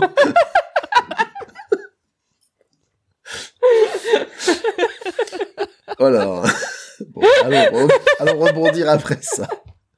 Donc Miss On Marple, va encore nous dire qu'on fait trop de digressions, quoi. c'est vrai. Miss Marple a de nouveau prié de raconter une affaire et pour une fois, il ne s'agit pas d'un cas relié à Sainte Mary Mead. Alors qu'elle était en... Oh. Ouais. Eh Bah ben, ouais, t'as vu ouais. Comme quoi, elle a un peu bougé des fois dans sa vie aussi. Elle est allée jusqu'au village d'à souviens côté. Pas du tout de cette nouvelle. Donc, alors qu'elle était en déplacement, elle fit dans le train connaissance avec les Sanders. Euh, alors que le mari avait poussé sa femme dans l'escalier suite à un déséquilibre, Ah si, ça y est. euh, celle-ci avait été rattrapée par le contrôleur. Alors, Non. elle a... Sa, sa femme est tombée dans l'escalier. Mhm. Lui a fait croire qu'elle s'était déséquilibrée, mais Miss Marple l'a vue pousser, l'a poussée. Voilà, c'est c'est comme ça. Parce que Non. de toute façon, tu l'as présenté. euh, Non. Je suis pas d'accord avec toi. Non? Parce que il dit, elle dit bien que lui a prétendu un déséquilibre, sauf qu'elle ne le croit pas parce qu'il a dit qu'il faisait partie de la marine et que donc s'il Oui, est capable de voilà. tenir droit sur un bateau, Ah, c'est ça. Donc Par c'est lui qui l'a poussée, mais il. euh, bah du coup il aurait occasion, il aurait Oui, pas d'accord. Non, mais la de- façon dont tu l'as dit, ça me paraît, ça sonnait bizarre. Mm. Tu peux reprendre? On, on va reprendre, on va couper. tu peux recommencer, mais avec les mots de Delphine, s'il te plaît. Vas-y, fais le résumé. non, vas-y, vas-y. Donc, Miss Sanders avait eu la vie sauve. Là, tu te dis, bon, déjà, en plus, euh, voilà, c'est si Toutefois, Miss Marple en était sûre, son marin de mari ne pouvait perdre l'équilibre dans un train. Il avait donc voulu la tuer et sentait par ailleurs que Miss Marple le soupçonnait. Donc là aussi, hein, si ton si ton plan pour tuer ta femme, c'est de la pousser dans l'escalier d'un train, euh, là aussi c'est que t'as pas eu d'enfant, hein, parce que globalement, euh, tomber dans l'escalier, ça, normalement c'est pas mortel, quoi. Non, je. je... Mais ça dépend des âges. hein. Ouais, oui, bon. mais là, elle a notre âge, voire plus tu même plus jeune. plus ça peut être mortel quand même. hein. C'est vrai. Là, elle est relativement jeune. Hein. Euh, c'est un double tranchant parce que si elle est un peu plus âgée, après elle se casse la hanche et après il doit la supporter en fauteuil roulant. Et je pense pas vraiment qu'il y gagne en- au change en plus quoi. Oui, mais potentiellement euh, pas longtemps. Bon, je sais pas. hein. Bref. Donc tous résident dans le même hôtel. Au bout de quelques jours, on est quelques jours avant Noël, la mort survient. Donc plusieurs morts surviennent en 24 heures. D'abord Mhm. le portier, puis une femme de chambre. Ce qui fait dire à la vieille Mrs. Carpenter, jamais 203. Donc, toujours des petites, euh, des petites commères euh, Ouais. très optimiste pour mettre la bonne ambiance. Or voici que, lors d'une soirée, Mr. Sanders veut demander son avis à Miss Marple et une autre dame présente qui s'appelle Mrs. Trollope, leur avis sur un sac qu'il compte offrir à sa femme. Se rendant dans la chambre, il découvre avec effroi le corps de Mrs. Sanders. Miss Marple insiste pour ne que personne ne touche au corps. Elle connaît un peu les méthodes euh, techniques euh, De la police, ouais. de la police. Bien sûr, elle soupçonne d'emblée Mr. Sanders, mais celui-ci dispose d'un alibi inattaquable, de par euh, quelques-uns de ses amis. Lorsque la police vient, l'inspecteur lui fait de nouveau observer la scène. Elle remarque que le chapeau est disposé différemment. En il fait, est plus sur sa tête, il en est fait. plus sur la tête de, du corps, euh, Sur la tête du corps, oui. du corps, oui. Ça me semble bizarre de dire sur la tête du corps. Sur, sur la tête du, du cadavre, il est posé à côté, et également une perle a disparu. Une perle de boucle d'oreille. Oui. Ils vont comprendre que le détail du chapeau a son importance, car il ne va pas à feu Mrs. Sanders. Il est trop petit pour elle, ouais. Il est trop petit pour elle. Car ce n'est pas le sien, mais c'est celui de la femme de chambre qui était décédée un peu plus tôt. En effet, Sanders a ramené le cadavre de cette dernière, l'a habillée comme sa femme, pour faire croire qu'elle était morte. Pendant ce temps-là, il avait réussi à éloigner sa femme de l'hôtel et l'a fait revenir par euh, le Voilà. balcon En lui promettant une surprise, en fait. en lui promettant une surprise. Et comme ça, bah du coup, il a eu Oui, bien sûr. il a eu tout le temps de la tuer euh, plus tard qu'à qu'à l'heure prévue par le crime et donc à l'heure où il avait un alibi en béton. Et l'histoire du chapeau, c'est parce que euh, dans le, apparemment dans l'armoire à l'hôtel, il y a l'armoire pour les vêtements et il y a un compartiment spécifique pour les bijoux et les chapeaux qui était fermé à clé tout simplement parce que sa femme lui avait acheté un cadeau qu'elle voulait qu'elle avait caché dans cette armoire fermée à clé et elle avait embarqué la clé avec elle. Donc quand il a voulu mettre un chapeau sur la tête de la femme de chambre pour faire croire que c'était sa femme, il a pas pu prendre un chapeau de sa femme, donc il a pris un chapeau de la De la femme de de chambre. la femme de chambre. Ouais. Tout ça, et ça, il a pu le faire tout simplement parce que, comme il n'avait pas beaucoup d'argent, ils avaient pris une chambre au tout dernier étage des domestiques, donc qui était le même étage que les domestiques, et la chambre de la femme de chambre morte, où elle était encore euh, sur son lit, en fait, en attendant d'être embaumée, euh, se trouvait exactement au même étage que leur chambre à eux. Voilà. Et du coup, il, et il s'est aussi arrangé pour que la, les lignes téléphoniques de De l'hôtel. euh, soit défectueuse afin d'avoir plus de temps pour substituer les corps En euh, attendant que la police arrive. et procéder à ces machinations. C'est compliqué. C'est Hein. très Oui. compliqué. C'est très très compl- En fait, le truc c'est que comme il voulait buter sa femme, mais qu'il sentait les, sus- les, les, les soupçons de, de Miss Marple, il s'est dit ben en fait euh, je vais je, je vais faire euh, le tout pour le tout. Je vais lui faire assister au meurtre de ma femme À la découverte du corps. à la découverte du corps pour pour, pour me disculper moi. Hmm. Mais ils ont quand même réussi à, à réassembler les faits. Voilà. Et donc j'ai et confondu, il finira pendu. Mais lui, il est mort par la justice. Voilà, celui-là, il, il- il a été attrapé et il a... Voilà. ça va pas bien se passer pour lui. Et donc en fait, il avait éloigné. Sa femme était partie euh, jouer au bridge chez des amis et il l'a appelé euh, en cours de route en se faisant passer pour quelqu'un d'autre, en jouant avec elle au mystère, en disant ouais vas-y j'ai une surprise à te faire, euh, dis pas que c'est moi, ce sera plus rigolo et ainsi de suite quoi. Hum. Et donc il a dit bah tu remontes sur la chambre par, par l'intérieur et on va faire une farce aux, aux personnes qui sont présentes à l'hôtel ou un truc du genre. Apparemment, elle était suffisamment. Putain, le mari qui le mari qui tue sa femme et qui finit pendu, euh, c'est vraiment de la fiction pour le coup. de nos jours, il s'en sortira avec un blâme. C'est ça. Ah, deux ans. Deux ans. Nouvelle, nouvelle suivante, l'herbe de mort. Donc cette, Ah, je l'ai, je l'ai lu, euh, je l'ai écouté celle-là. Yeah. Donc cette fois, Euh, cette fois-ci, c'est au tour de Mrs. C'est celle-là qui est ultra creepy? Ben, je sais pas. Je sais pas. Moi, j'ai, moi, j'ai écrit. Allez, la mienne, mon, mon résumé est assez court, donc tu pourras développer si ça t'évoque des choses. Ah oui, c'est clair. Ok. Donc, autour de Mrs. Bantry, donc, qui raconte le cas de cette servante, Sylvia, morte d'une méprise entre de la digitaline et de la sauge lors de la préparation d'un repas. En fait, il y a un coin potager, il y a de la digitaline qui s'est mis à pousser À côté de la sauge. à côté de la sauge, ils ont ramassé des feuilles, tout le monde en a mangé, tout le monde a été malade, mais Elle, elle est morte. elle, elle est morte. À la fois, euh, c'est logique qu'il y ait pu y avoir un meurtre, mais- mais en même temps, c'est un peu bizarre. Déjà, les gens se demandent si c'était bien elle qui était visée. Parce que du coup, euh, tout, le monde quoi. est empoisonné, elle meurt, pas les autres. Quand tu, Attends, c'est une servante qui est morte? Ouais. oui, quand tu, quand tu veux, tu, Ah merde, je l'avais. Quand, quand tu veux tuer quelqu'un, euh, t'empoisonnes pas euh, X personnes pour en viser. Non, non, non, c'est c'est une. pas, c'est pas une servante qui a été morte, c'est la, la pupille de sœur C'est la Ambroise. pupille. Donc c'est sa, euh, sa Bah, protégée, oui. en fait. C'est c'est bien. Sa c'est fille bien adoptive, la- en fait. C'est en bien gros. la nouvelle creepy.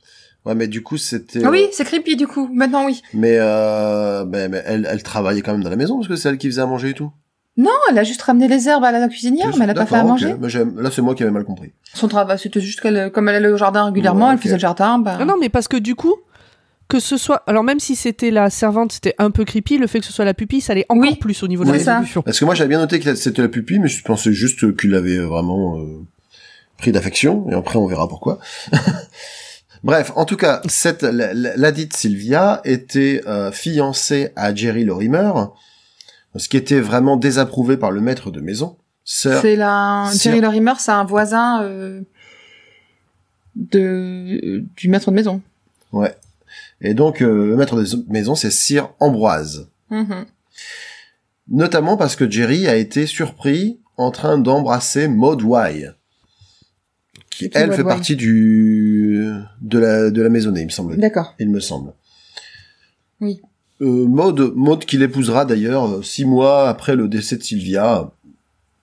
Voilà, globalement, tu sens qu'il s'il a été triste, il a pas été triste très longtemps.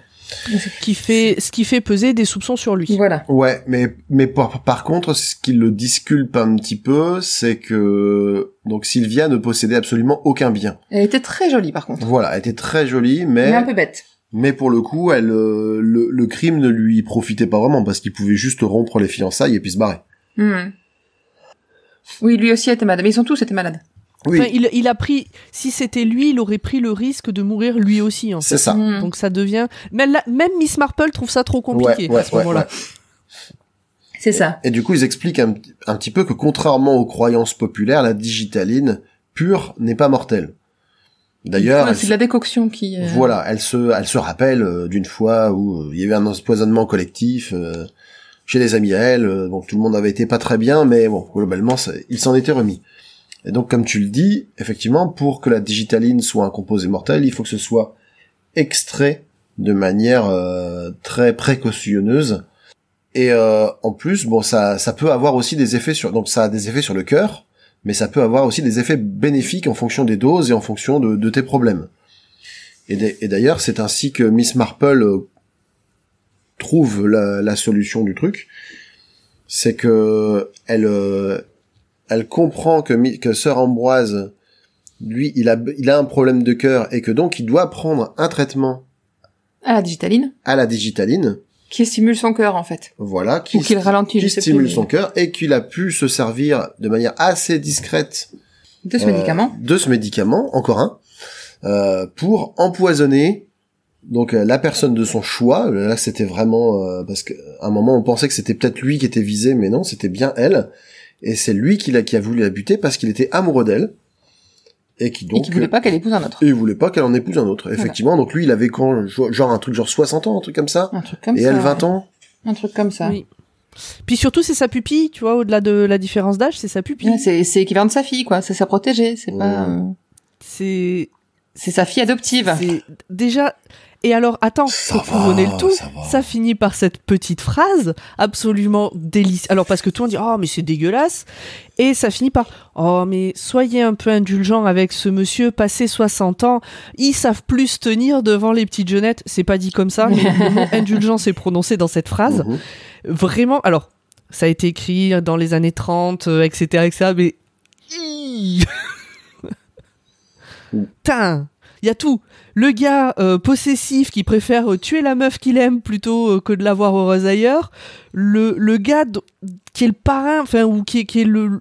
Non, c'est pas le parrain, mais c'est c'est le tuteur, donc c'est lui qui l'a élevé. Enfin, il nous fait une Woody Allen, quoi. Euh, non, il y a rien qui va dans cette, euh, dans cette histoire. En tout cas, il confesse, euh, lui aussi, hein, il confessera son crime sur son lit de mort parce qu'ils aiment bien en fait. euh, Hmm. Donc, il va écrire une lettre alors qu'il est à l'agonie euh, à Mrs. Bantry avec De qui toute c'est façon, faut bien qu'il confesse, sinon on saurait pas. ouais, avec euh, qui c'est toujours bien entendu et qui dans, dans lequel il révèle euh, le, le fin mot de l'histoire. Voilà. Et euh, ils disent aussi que ça devait, ça devait lui trotter en tête depuis longtemps parce qu'il avait fallu semer la digitaline parmi la sauge pour qu'elle puisse euh, pousser et s'y mêler. Donc, euh, Ouais. Donc c'était euh, là. c'était on- vraiment bien prémédité. En fait. voilà, la préméditation, elle est euh, 100% assumée. Voilà. Et c'est le truc dont tu parles, Marie. C'est euh, ne me dites pas qu'il est grotesque qu'un homme de 60 ans tombe amoureux d'une fille de 20 ans. Cela arrive tous les jours. Et chez un vieil aristocrate comme Sœur Ambroise, cela peut prendre des- d'étranges proportions. Mm. Cela tourne parfois à la folie. Ouais. Il n'y a pas le mot indulgence? Non. Juste avant, euh, juste avant le, c'est. Ne me dites pas que Non, ce n'est pas fréquent. Non. Bah, bah, glo- globalement, même, enfin, même s'il n'y a pas le mot, la manière dont c'est tourné, c'est de dire, euh, ça, tu vois, elle dit, elle dit, ça arrive tous les jours, quoi. Ça arrive. Ah, Oui, ça voilà. Voilà, un vieux de 60 ans, une petite jeunette de 20 ans, ça va, quoi. Puis c'est pas de sa faute si ça l'a rendu fou. Voilà. C'est son parce qu'il est Ah. vieux quoi. Elle était, elle était sans doute un petit peu aguicheuse, quand même. Mais elle était très jolie mais très bête. Bah, elle était jeune, rien que ça. De toute façon, elle était jeune. Déjà- Donc, ouais, elle déjà, elle avait- était jeune, Elle avait tout pour mourir, pour mourir. Et. Maud c'était sa meilleure amie. En plus. Donc, tu vois, c'était, c'était pratique. Bon, ça après, ça peut arriver. euh. Le fiancé euh, était amoureux d'une autre, mais au moins il l'a pas tué, quoi. Non. Oui, voilà, déjà. C'est quand même pas pareil. C'est C'est pas clair. pareil, ouais. Affaire suivante, l'affaire du bungalow. J'ai commencé à l'écouter, Mhm. mais il fallait que je prépare l'ordi, machin, tout ça, et du coup, je, je suis incapable de dire, même si je l'ai entendu en entier ou pas, euh, Oh. l'affaire du bungalow. Bah, je, je vais te dire, tu, tu, tu, tu, nous diras ce que, si t'es allé jusqu'aux Ouais. conclusions. Pour le coup, ce- celui-là m'a plutôt surpris. Mhm. Parce que la, la construction était, était assez originale. Donc là, c'est, c'est Jen Jane Haley. Hellier qui, qui, qui raconte l'histoire, et donc Jen dont on dit que- qu'elle est actrice, qu'elle est incroyablement belle, mais qu'elle est aussi complètement conne. Euh, comme euh, dans Agatha Christie, c'est- ça va souvent de pair, quoi. Quand t'es vraiment très très belle, souvent t'es aussi très Bah, très conne. comme la, la victime dans la nouvelle précédente. Ouais, ouais, je pense que Agatha avait peut-être des comptes à régler avec les femmes un peu trop belles. je sais pas, mais Alors, Comme celle qui lui a piqué son mari? J'en ai des. Je, je sais que j'en- j'en ai déjà parlé dans un autre podcast, ça se trouve, c'était avec vous euh, dans le précédent. ouais, J'avais une copine au lycée qui avait une théorie limite euh, scientifique, entre guillemets, euh, sur ça, ouais. pour démontrer qu'effectivement, les, femmes belles- les femmes belles sont connes. Euh, donc, euh, ce que- alors les blondes en particulier, en fait, euh, Mhm. c'était pourquoi les blondes sont connes, hein, son truc de départ. ouais. Donc, c'était que les hommes préfèrent les blondes, c'est un fait, voilà, établi, sachez-le. Que du coup, les blondes passent plus de temps à s'apprêter pour plaire. Donc, elles passent moins de temps à bûcher que les brunes. Et donc, les brunes réussissent mieux à l'école. Donc, les blondes, qui sont jolies, sont connes. Waouh Voilà, je vous laisse. On- n'est pas, il y a un petit mélange de classisme, de sexisme, de tout ce que tu veux. hein. C'est- joli. C'est pas mal, c'est pas C'est mal. joli.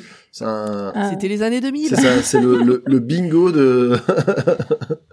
et donc, eh, vu qu'elle, elle Le avait eu plein de boomer. temps à passer, euh, à penser à ça, je l'imagine qu'elle était pas blonde et très belle, quoi. Elle était, elle est brune. Voilà. euh, Elle est toujours brune d'ailleurs. Ok.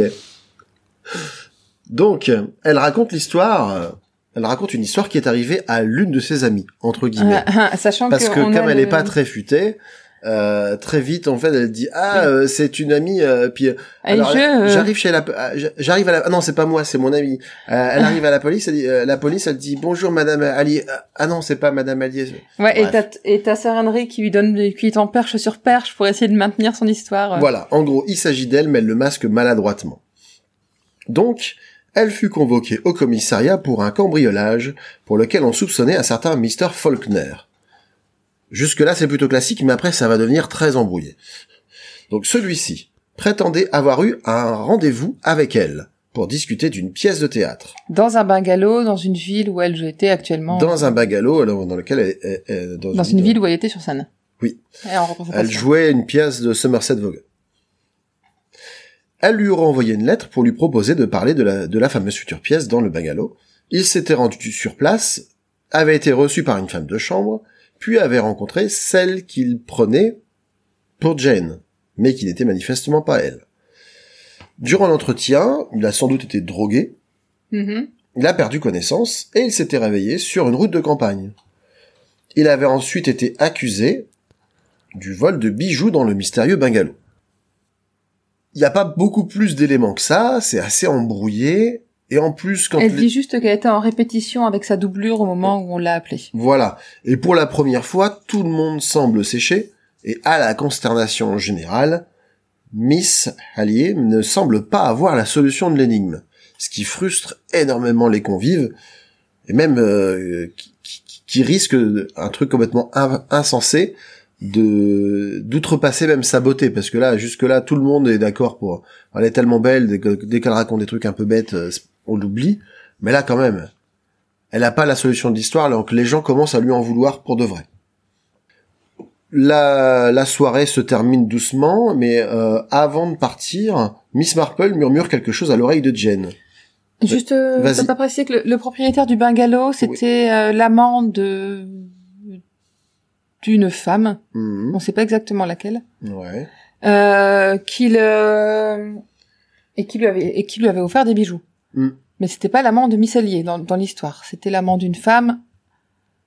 Et euh, on se dit que c'est peut-être elle qui a fait venir euh, pour euh, pour essayer de tromper euh, son amant, ou quelque chose comme Ouais, ça. il y a vraiment beaucoup de couches, là aussi. Beaucoup, beaucoup de couches. Et donc, euh, donc Jane révèle alors le twist. L'instigatrice de tout ceci n'est autre qu'elle-même. Miss Allier. Voilà. Et la, la, la fausse, celle qui s'était fait passer pour elle, n'est autre que sa doublure. Mais, pire encore, tout ceci n'est même pas encore arrivé, en fait. Il s'agit d'un projet qu'elle avait commencé à fomenter et qu'elle soumettait à ses amis euh, enquêteurs en herbe pour voir en gros si ça tenait la route ou si, et si elle se Voilà, ferait coincer facilement. Parce qu'elle voulait se venger de son amant justement, qui euh, l'a, Son, ex-mari, son ex-mari? alors, alors Oui, c'est son ex-mari. son ex-mari l'a quitté pour une femme Ouais. qui a pris un amant. Voilà. Et comme elle est frustrée de cela, elle veut exposer la femme, La femme qui lui a volé son mari. volé son mari avec l'histoire du vol que- pour que ce soit étalé dans la presse et qu'elle soit discréditée et que son ex-mari voit qu'il l'a quitté pour une, une nana qui le trompe. Donc c'est très euh, Très alambiqué. très alambiqué et au passage du coup quand ils disent bah en fait euh, t'es pas si bête que ça, elle dit bah je vous avais dit que j'étais quand même une bonne actrice. Ouais. j'ai bien aimé Ça, ça. j'ai bien aimé le petit tacle quand même. euh, que ah mais attends, tu nous as, tu nous as tous roulés. Et donc euh, Miss Marple elle lui lançait un avertissement de dire n'en faites rien parce que du coup elle ne vous abandonnez jamais au pouvoir d'une autre femme, même si vous la prenez pour une amie. Voilà. Et en fait, elle disait de, de, de ne pas, parce que normalement, elle voulait mettre dans la, dans la confidence et dans le coup sa doublure, dont on donne le nom, je, je, je l'ai pas noté, mais euh, qui est, qui est, qui est son amie, mais qui du coup aura un moyen de pression énorme pour elle. Si ça devait tourner mal, elle pourrait la faire chanter, elle pourrait faire, euh, pas, ou pire Mhm. encore, tu vois. Oui, voilà. Et donc, Méfiez-vous des autres femmes, quoi. Méfiez-vous. Femme, ne soyez pas amie avec une femme. Méfiez-vous de, bah, méfiez-vous de tout le monde. Hein. Je sais pas si c'est vraiment lié aux autres femmes euh, spécifiquement. ne vous abandonnez jamais au pouvoir d'une autre femme, même Bon. si vous la prenez pour une amie. Bon, d'une autre femme. On va dire que, ouais. Netta Green, sa doublure. Non, mais je crois qu'on est clair rien qu'avec ce recueil. hein. Tous les problèmes qu'on a à l'heure actuelle, euh, les femmes, c'est à cause d'Agatha Christie. Tout est dans ses livres, c'est elle qui a mis ça dans la tête des gens. Ah Je suis sûre qu'avant, Elle serait pas plus euh, un, un- un reflet de la pensée de son époque Non, Ah, c'est- une analyse très fine de la, non, c'est sa faute. c'est une analyse très fine de la perversité inhérente au sexe féminin. J'ai pas d'autre explication. Mais évidemment, Et d'ailleurs, elle le reconnaît. C'est une femme, elle, elle et elle l'en parle. Exactement. c'est, un aveu. Et oui, elle le sait. C'est un aveu à ce niveau-là. Mhm. C'est sûr. Voilà. On, on va maintenant aborder la dernière nouvelle, qui est un petit peu différente des autres. Ouais. Parce que du que j'ai écouté. Ouais. Du coup, elle se passe euh, presque euh, en même temps que c'est raconté. euh, Ouais. Contrairement aux autres où c'était des, des souvenirs ou des. Donc voilà.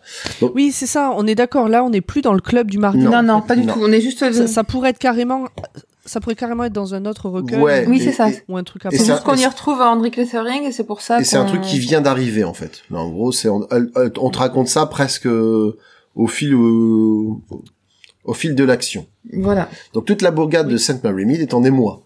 Une jeune femme du nom de Rose Emmott, euh, Rose Emmott a été ça. retrouvée dans la rivière.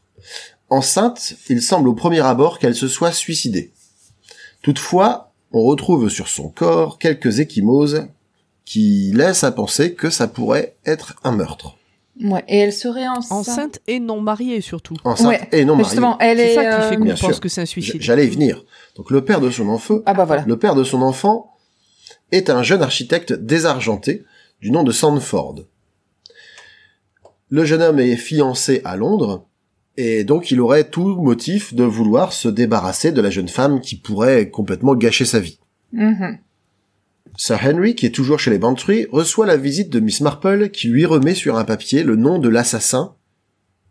Elle est sûre que c'est ça, Mais elle a pas de preuve. mais elle a pas de preuves et en plus avec ses méthodes qui sont qui sont basées sur l'analogie et sachant qu'elle connaît personne euh, dans la police quoi, elle se dit euh, si j'y vais, je serai pas prise au sérieux.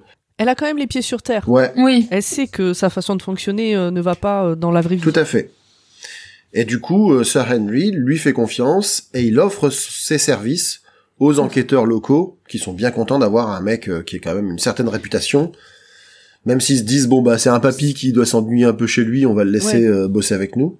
Oui, voilà, c'est ça. Ce qu'il dit, c'est que quand elle vient le voir, et, euh, quand Miss Marple vient le voir, il lui dit mais moi je suis, enfin je suis à la à retraite fait. maintenant. C'est plus, C'est euh, plus moi c'est qui plus suis en jeu. ouais. puisque dans la première partie du recueil, il est encore en activité. Non, non, il est à, à la retraite c'est- il déjà. est déjà à la retraite. Il est déjà à la ouais. retraite.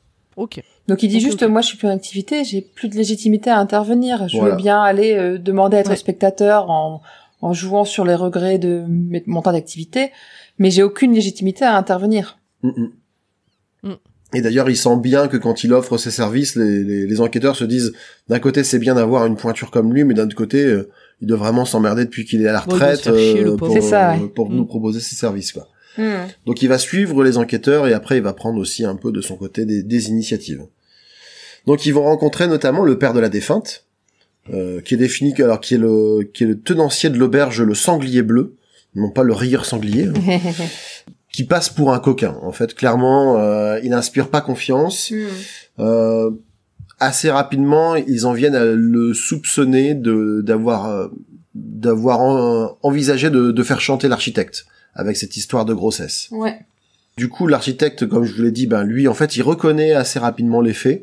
Il reconnaît avoir mis enceinte euh, la jeune femme. Il dit qu'elle lui a tourné autour et puis que je sais pas comment il formule ça. En gros, elle dit qu'elle savait, elle savait très bien s'y prendre. Il est pas tenancier de la, du sanglier bleu, il le retrouve juste au sanglier bleu. De quoi? Le père de Rose. Euh, il me semblait que dans les toutes premières, la, genre la deuxième Ça page, il parlait du. Non, ça change pas grand chose. Bon, c'est pas grave. Euh, toujours. Enfin, pour le coup, c'est pas comme la dernière fois où Hmm. on sait plus qui a Oui, tué. là, mais ça- Ouais, ouais, là, ouais. bon. Donc, euh, donc le, le, le dit Sandford donc explique effectivement, euh, bah, il a pas beaucoup d'amis au village. Elle s'est rapprochée de lui. Elle était séduisante. Elle avait l'air de, de, de, elle était très convaincante. Donc, il a cédé. Euh, puis maintenant, il sait qu'il est un peu, euh, enfin, déjà quand elle lui a annoncé qu'elle qu'elle était enceinte, il s'est senti dans la panade et il voulait se barrer de Sainte Mary Mead parce qu'il, lui, il était fiancé à Londres. Il s'est dit euh, si je me retrouve avec un enfant sur les bras, euh, dans un petit patelin, c'est tout. Je vais devoir me marier, rester là. Enfin, ça va être compliqué. Donc, il voulait partir et recontacter euh, la défunte par son avocat C'est ça. pour euh, régler les affaires de manière un peu, euh, un peu légale. Oui, il voulait pas non plus la laisser sans rien. C'est ça. Il voulait quand même qu'elle ait Oui, des sous, oui, oui. etc. euh, Tout à fait. Et sachant aussi qu'en plus, alors ça, c'est- assez rigolo parce que il a, il a, il a un énorme défaut, ce Sandford, c'est que c'est un moderniste. Oui. C'est un architecte Il, qui il fait, des, maisons carrées. Euh, avec euh, du verre, avec de, du métal, euh, vraiment un dégénéré quoi. Ah, il, il- il le qualifie de bolchevique à un moment Oui, dans le c'est truc. un hein. bolchevique. Donc oui, euh, voilà, oui, oui, c'est euh. Complètement. un, un style industriel, putain, c'est encore un, c'est encore un pote des Russes quoi. Voilà, les, les, les petits patelins anglais, enfin les petits patelins en général, je pense pas que ce soit uniquement anglais. Euh, ensuite, on rencontre euh, Mrs. Bartlett, blanchisse- blanchisseuse de son état et logeuse de Joe Ellis. Euh, Joe Ellis, c'est euh, l'amoureux officiel de Rose, avant qu'elle ne commence à fricoter avec l'architecte. Lui, il est amoureux. Il est mais amoureux elle, d'elle, mais elle, euh, elle est pas fiancée à lui. Hein. Ben, Il n'y a pas eu de couple, il n'y a pas de fiançailles, il n'y a rien. Je, genre, je me suis posé la question parce qu'à un moment, il parlait de revenir à lui, en fait. Alors, est-ce que c'est lui qui emploie cette expression-là? Ou est-ce que c'est... Euh... Moi, je, moi, je l'ai vu comme lui est amoureux, donc, et que elle a un peu joué avec lui. Oui. J'imagine Alors, flirt, des choses comme ça. Mais c'est tout. C'est possible que lui, dans sa tête, ils étaient un petit peu ensemble et que pour elle, pas du tout. Bah, ou qu'ils ont été un peu proches parce que, voilà, elle- ou, ou elle flirtait ou quoi. Ouais, que mais c'est ça, elle, ouais. elle va revenir euh, Ouais. quand, euh, Ils ont flirté un moment, pour elle c'était fini, mais lui était toujours amoureux de En tout, en tout cas, Mrs. Bartlett, elle a, elle a un alibi en béton pour lui parce que au moment euh, où la jeune femme là, est, est censée euh, avoir disparu, il était en train de lui monter une étagère. Donc euh, voilà, ça c'est ça, Un vaisselier. un vaisselier, pardon. Donc là, c'est ça, c'est réglé. Soyons précis. Ça c'est réglé. Ça c'est réglé. Euh, ils vont ensuite voir Jimmy Brown, un, un gamin de, du village euh, qui est qui est un témoin qui a vu et entendu plein de choses. Donc il a, il a croisé Sandford. Il est à peu près certain d'avoir aussi croisé euh, Joe Ellis. Il ne l'a pas vu, mais il l'a entendu siffler Ouais. un air qui que lui- siffle tout le temps. qui siffle tout le temps, donc il a considéré que c'était lui. Et il a également croisé euh, d'autres personnes avec une brouette. Ouais. Tout accuse Sandford, et pourtant Sir Henry décide de faire confiance au jugement de Miss Marple.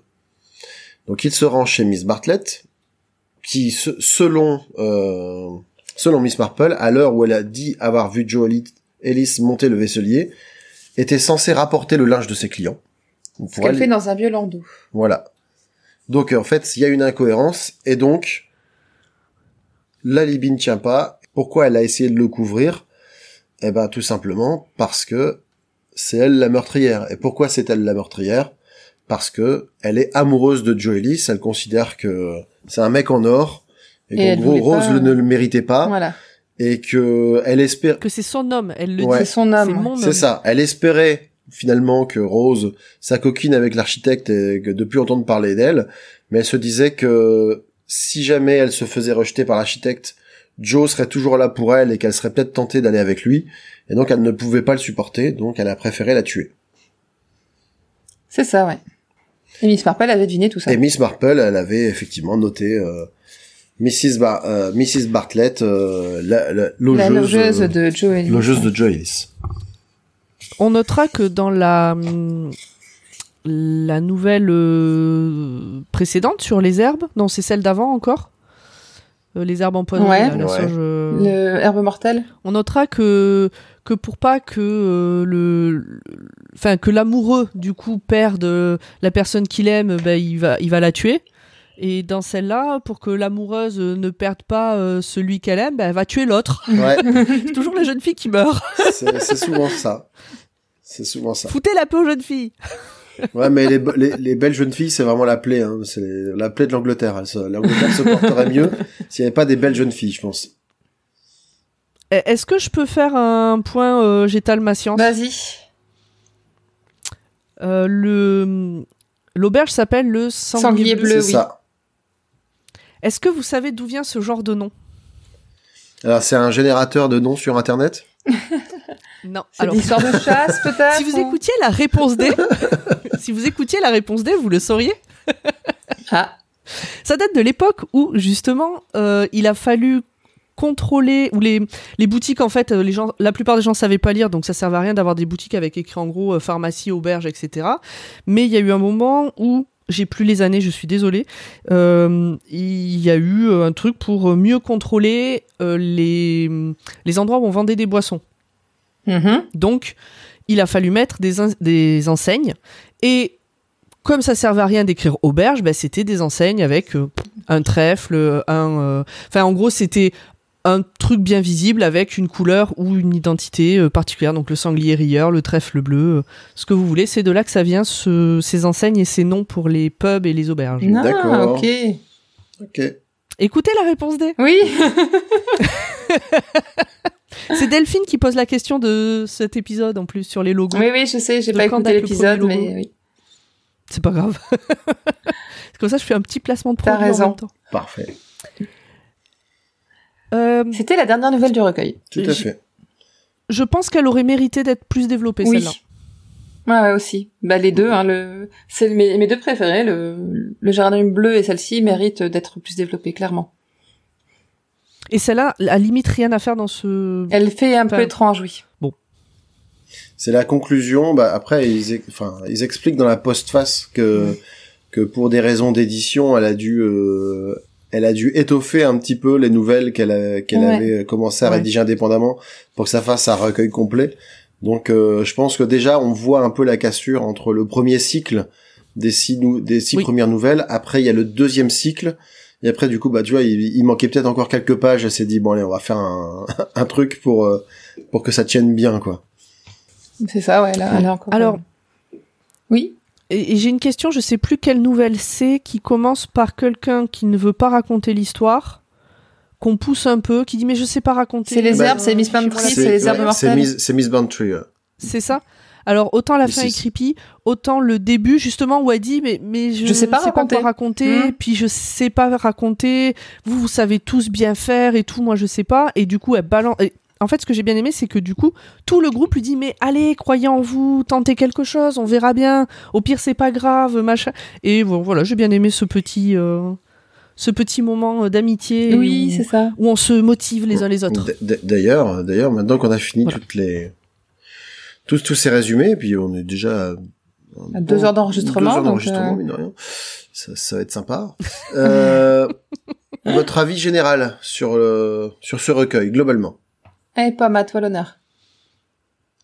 Bah, c'est ce que j'ai déjà dit. Et je, en fait, je, moi j'avais dit que c'était un recueil facile à lire euh, dans un train. euh, mais en fait, je te rejoins sur le fait qu'il vaut mieux les, en lire un petit peu. Oui, c'est ça, oui. une ou deux, tu lis autre chose, Mhm. tu reviens dessus, tu lis autre chose. Voilà. C'est- C'est court, donc au pire, même si la nouvelle est pas la meilleure du monde, bah c'est court, donc pourquoi pas se lancer dedans et puis euh, c'est pas comme un bouquin de 1500 pages et où on s'aperçoit à la moitié que c'est vraiment pas fou ou et où on a perdu beaucoup de temps du coup à lire une histoire pas folle. Voilà, c'est pas comme Voilà, ce- ça comme certains bouquins de Stephen King dont tu as pu parler. Je faisais absolument pas référence au fléau. Pas du tout. pas Ah non, le, ah non, le fléau, c'est bien le fléau. Bref, c'est un autre auteur, on Eh en ben. reparlera une autre fois, mais Ça dépend. Il voilà. y a 1500 pages et voilà. voilà. Et allez Alors que là, elle a- du roi Steven sur le fléau. Elle a pas fait de livre de 1500 Si vous pages. mon avis sur la question. Mm, mm. Voilà, et c'est pour ça que c'est pas mal du coup Agatha Christie. Mhm. C'est-à-dire que toute son œuvre fait peut-être moins d'un tome. euh, de- Non, n'exagère pas non plus. Non. J'exagère. Mais euh, bon, voilà, ça se picore. euh, c'est- ça c'est mieux que de le lire de tout, tout d'un coup. C'est Ouais. des, pour moi, c'est un bouquin à lire à l'heure du thé. Tu vois, le temps de prendre ton goûter, ton thé tranquillou, tu lis deux trois nouvelles, puis tu refermes, tu Mm. vas, tu vas qu'à tes occupations, et le lendemain, t'en En reprends un petit peu. Ouais, c'est ça. C'est vraiment. Avant euh, d'aller dormir, tu lis une nouvelle, elles font euh, 15 pages les plus longues. euh, voilà. Voilà, c'est ça, tu prends Je suis d'accord. Comme ça, en plus, t'as le temps d'oublier un petit peu et de te remettre en tête les choses. De pas être dire oh non, encore une fois une histoire de gars amoureux d'une fille, machin. euh. Voilà. Il y a toujours un garçon et une fille au désespoir. C'est soirée karaoké en fait. C'est ici que. Bref, voilà. Donc, euh, toi, ça recueille de nouvelles, hein. Donc, Ouais. euh, Ouais, moi c'était long. En plus, euh, c'est vrai que j'ai tout lu. au- Enfin, j'ai lu quasiment tout aujourd'hui. Et, mais parce euh, qu'il, voilà. Ouais, j'ai retardé. Hein, j'ai Comme c'est des nouvelles, il retarde, mais du coup, nouvelles, il euh, subit, quoi. Ah, c'était tout, toutes se les enquiller à la suite. Il y en avait vraiment qui étaient indigestes. Tu dis, ouais, tout ça pour ça. Euh, assez inégal. Euh, c'est c'est pas déplaisant non plus, mais bon, en fait, encore une fois, hein, c'est moi, c'est c'est comme si tu as, je, je montais dans un avion, puis euh, tu tu me fais décoller, puis tu me dis que l'atterrissage il est genre cinq minutes plus tard, quoi. Ça, ça, ça perd vraiment pour moi beaucoup d'intérêt, surtout quand t'as des t'as des t'as beaucoup d'éléments communs, t'as t'as une structure commune, t'as toujours un peu ce phénomène de ah, tout le monde donne son avis, mais c'est Miss Marple qui a le fin, qui a le fin mot de l'histoire. Et sur et sur sa sur sa son énigme à elle, personne n'a le fin mot de l'histoire. Oui, c'est ça en plus. Ouais, voilà. Donc elle est, elle est plus forte que tout le monde et puis euh, elle a, elle a tout vu, tout, tout, tout, tout connu. Oh, ouais, heureusement qu'il n'y en a pas plus que 13 parce que je pense que vraiment pour moi ça aurait été très indigeste. Euh, même si effectivement il y a des histoires qui sortent un petit peu du lot, c'est assez varié dans les contextes. euh. Même si globalement ça tourne aussi beaucoup autour de la jalousie, de la passion amoureuse, des, choses comme ça. Euh, Il y a aussi des trucs un peu, euh, un peu mystiques, euh, tout ça. mais mais parfois c'est voilà là, aussi pour des histoires de 15 pages je trouve ça parfois inutilement alambiqué c'est c'est pas encore au niveau de de des enquêtes d'Hercule Hercule Poirot. Poirot euh, que que Là, vraiment t'avais je suis- subi. oh là là celui-là c'était vraiment euh, pff.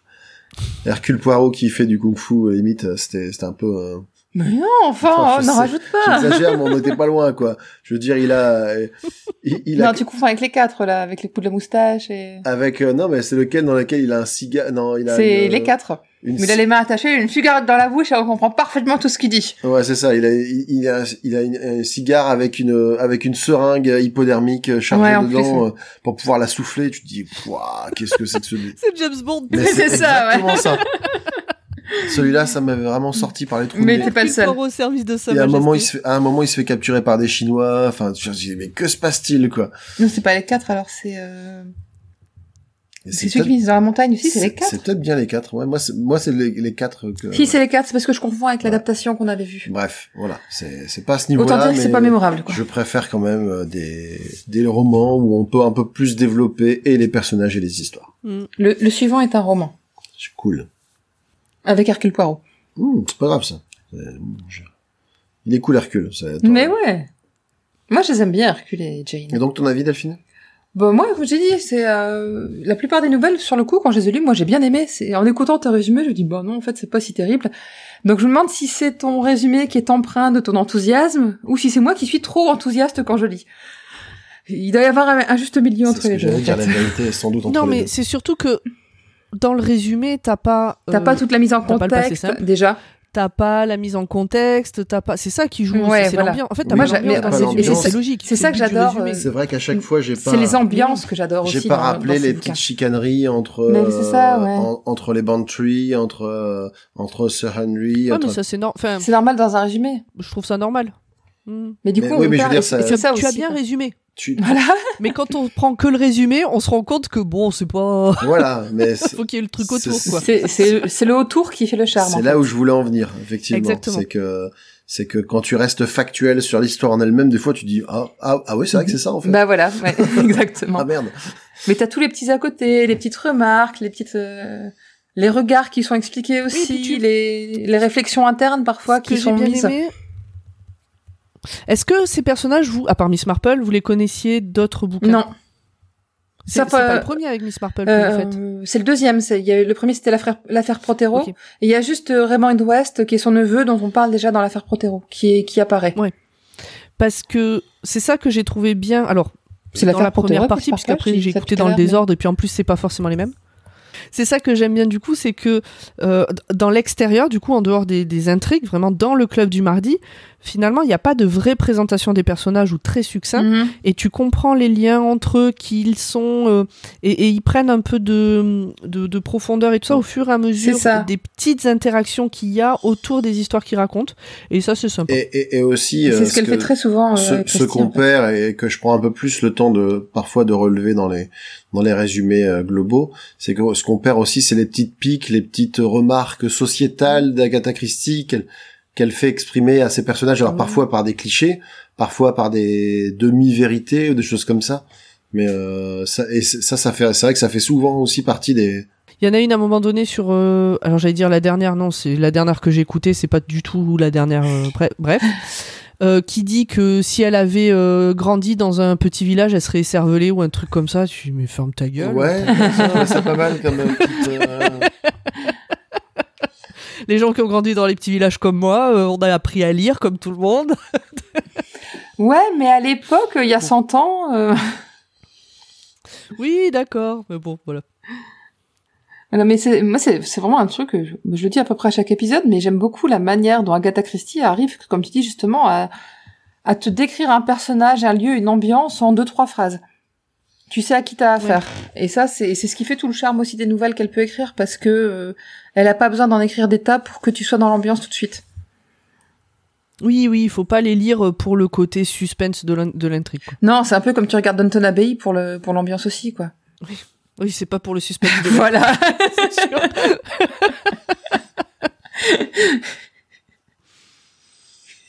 ok.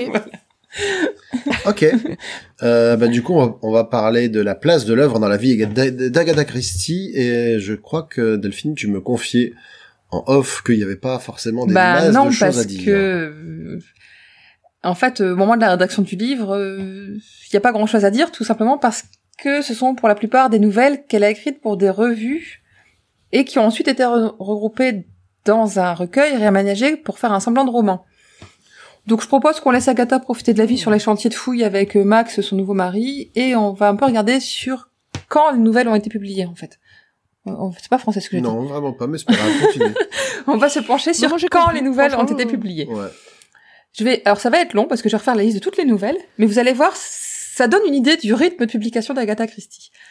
Euh, le Club du Mardi était publié dans Royal Magazine en décembre 1927. C'est dans cette nouvelle qu'est réellement apparue pour la fois Miss Marple sur le papier, puisque l'affaire Protero a été publiée après.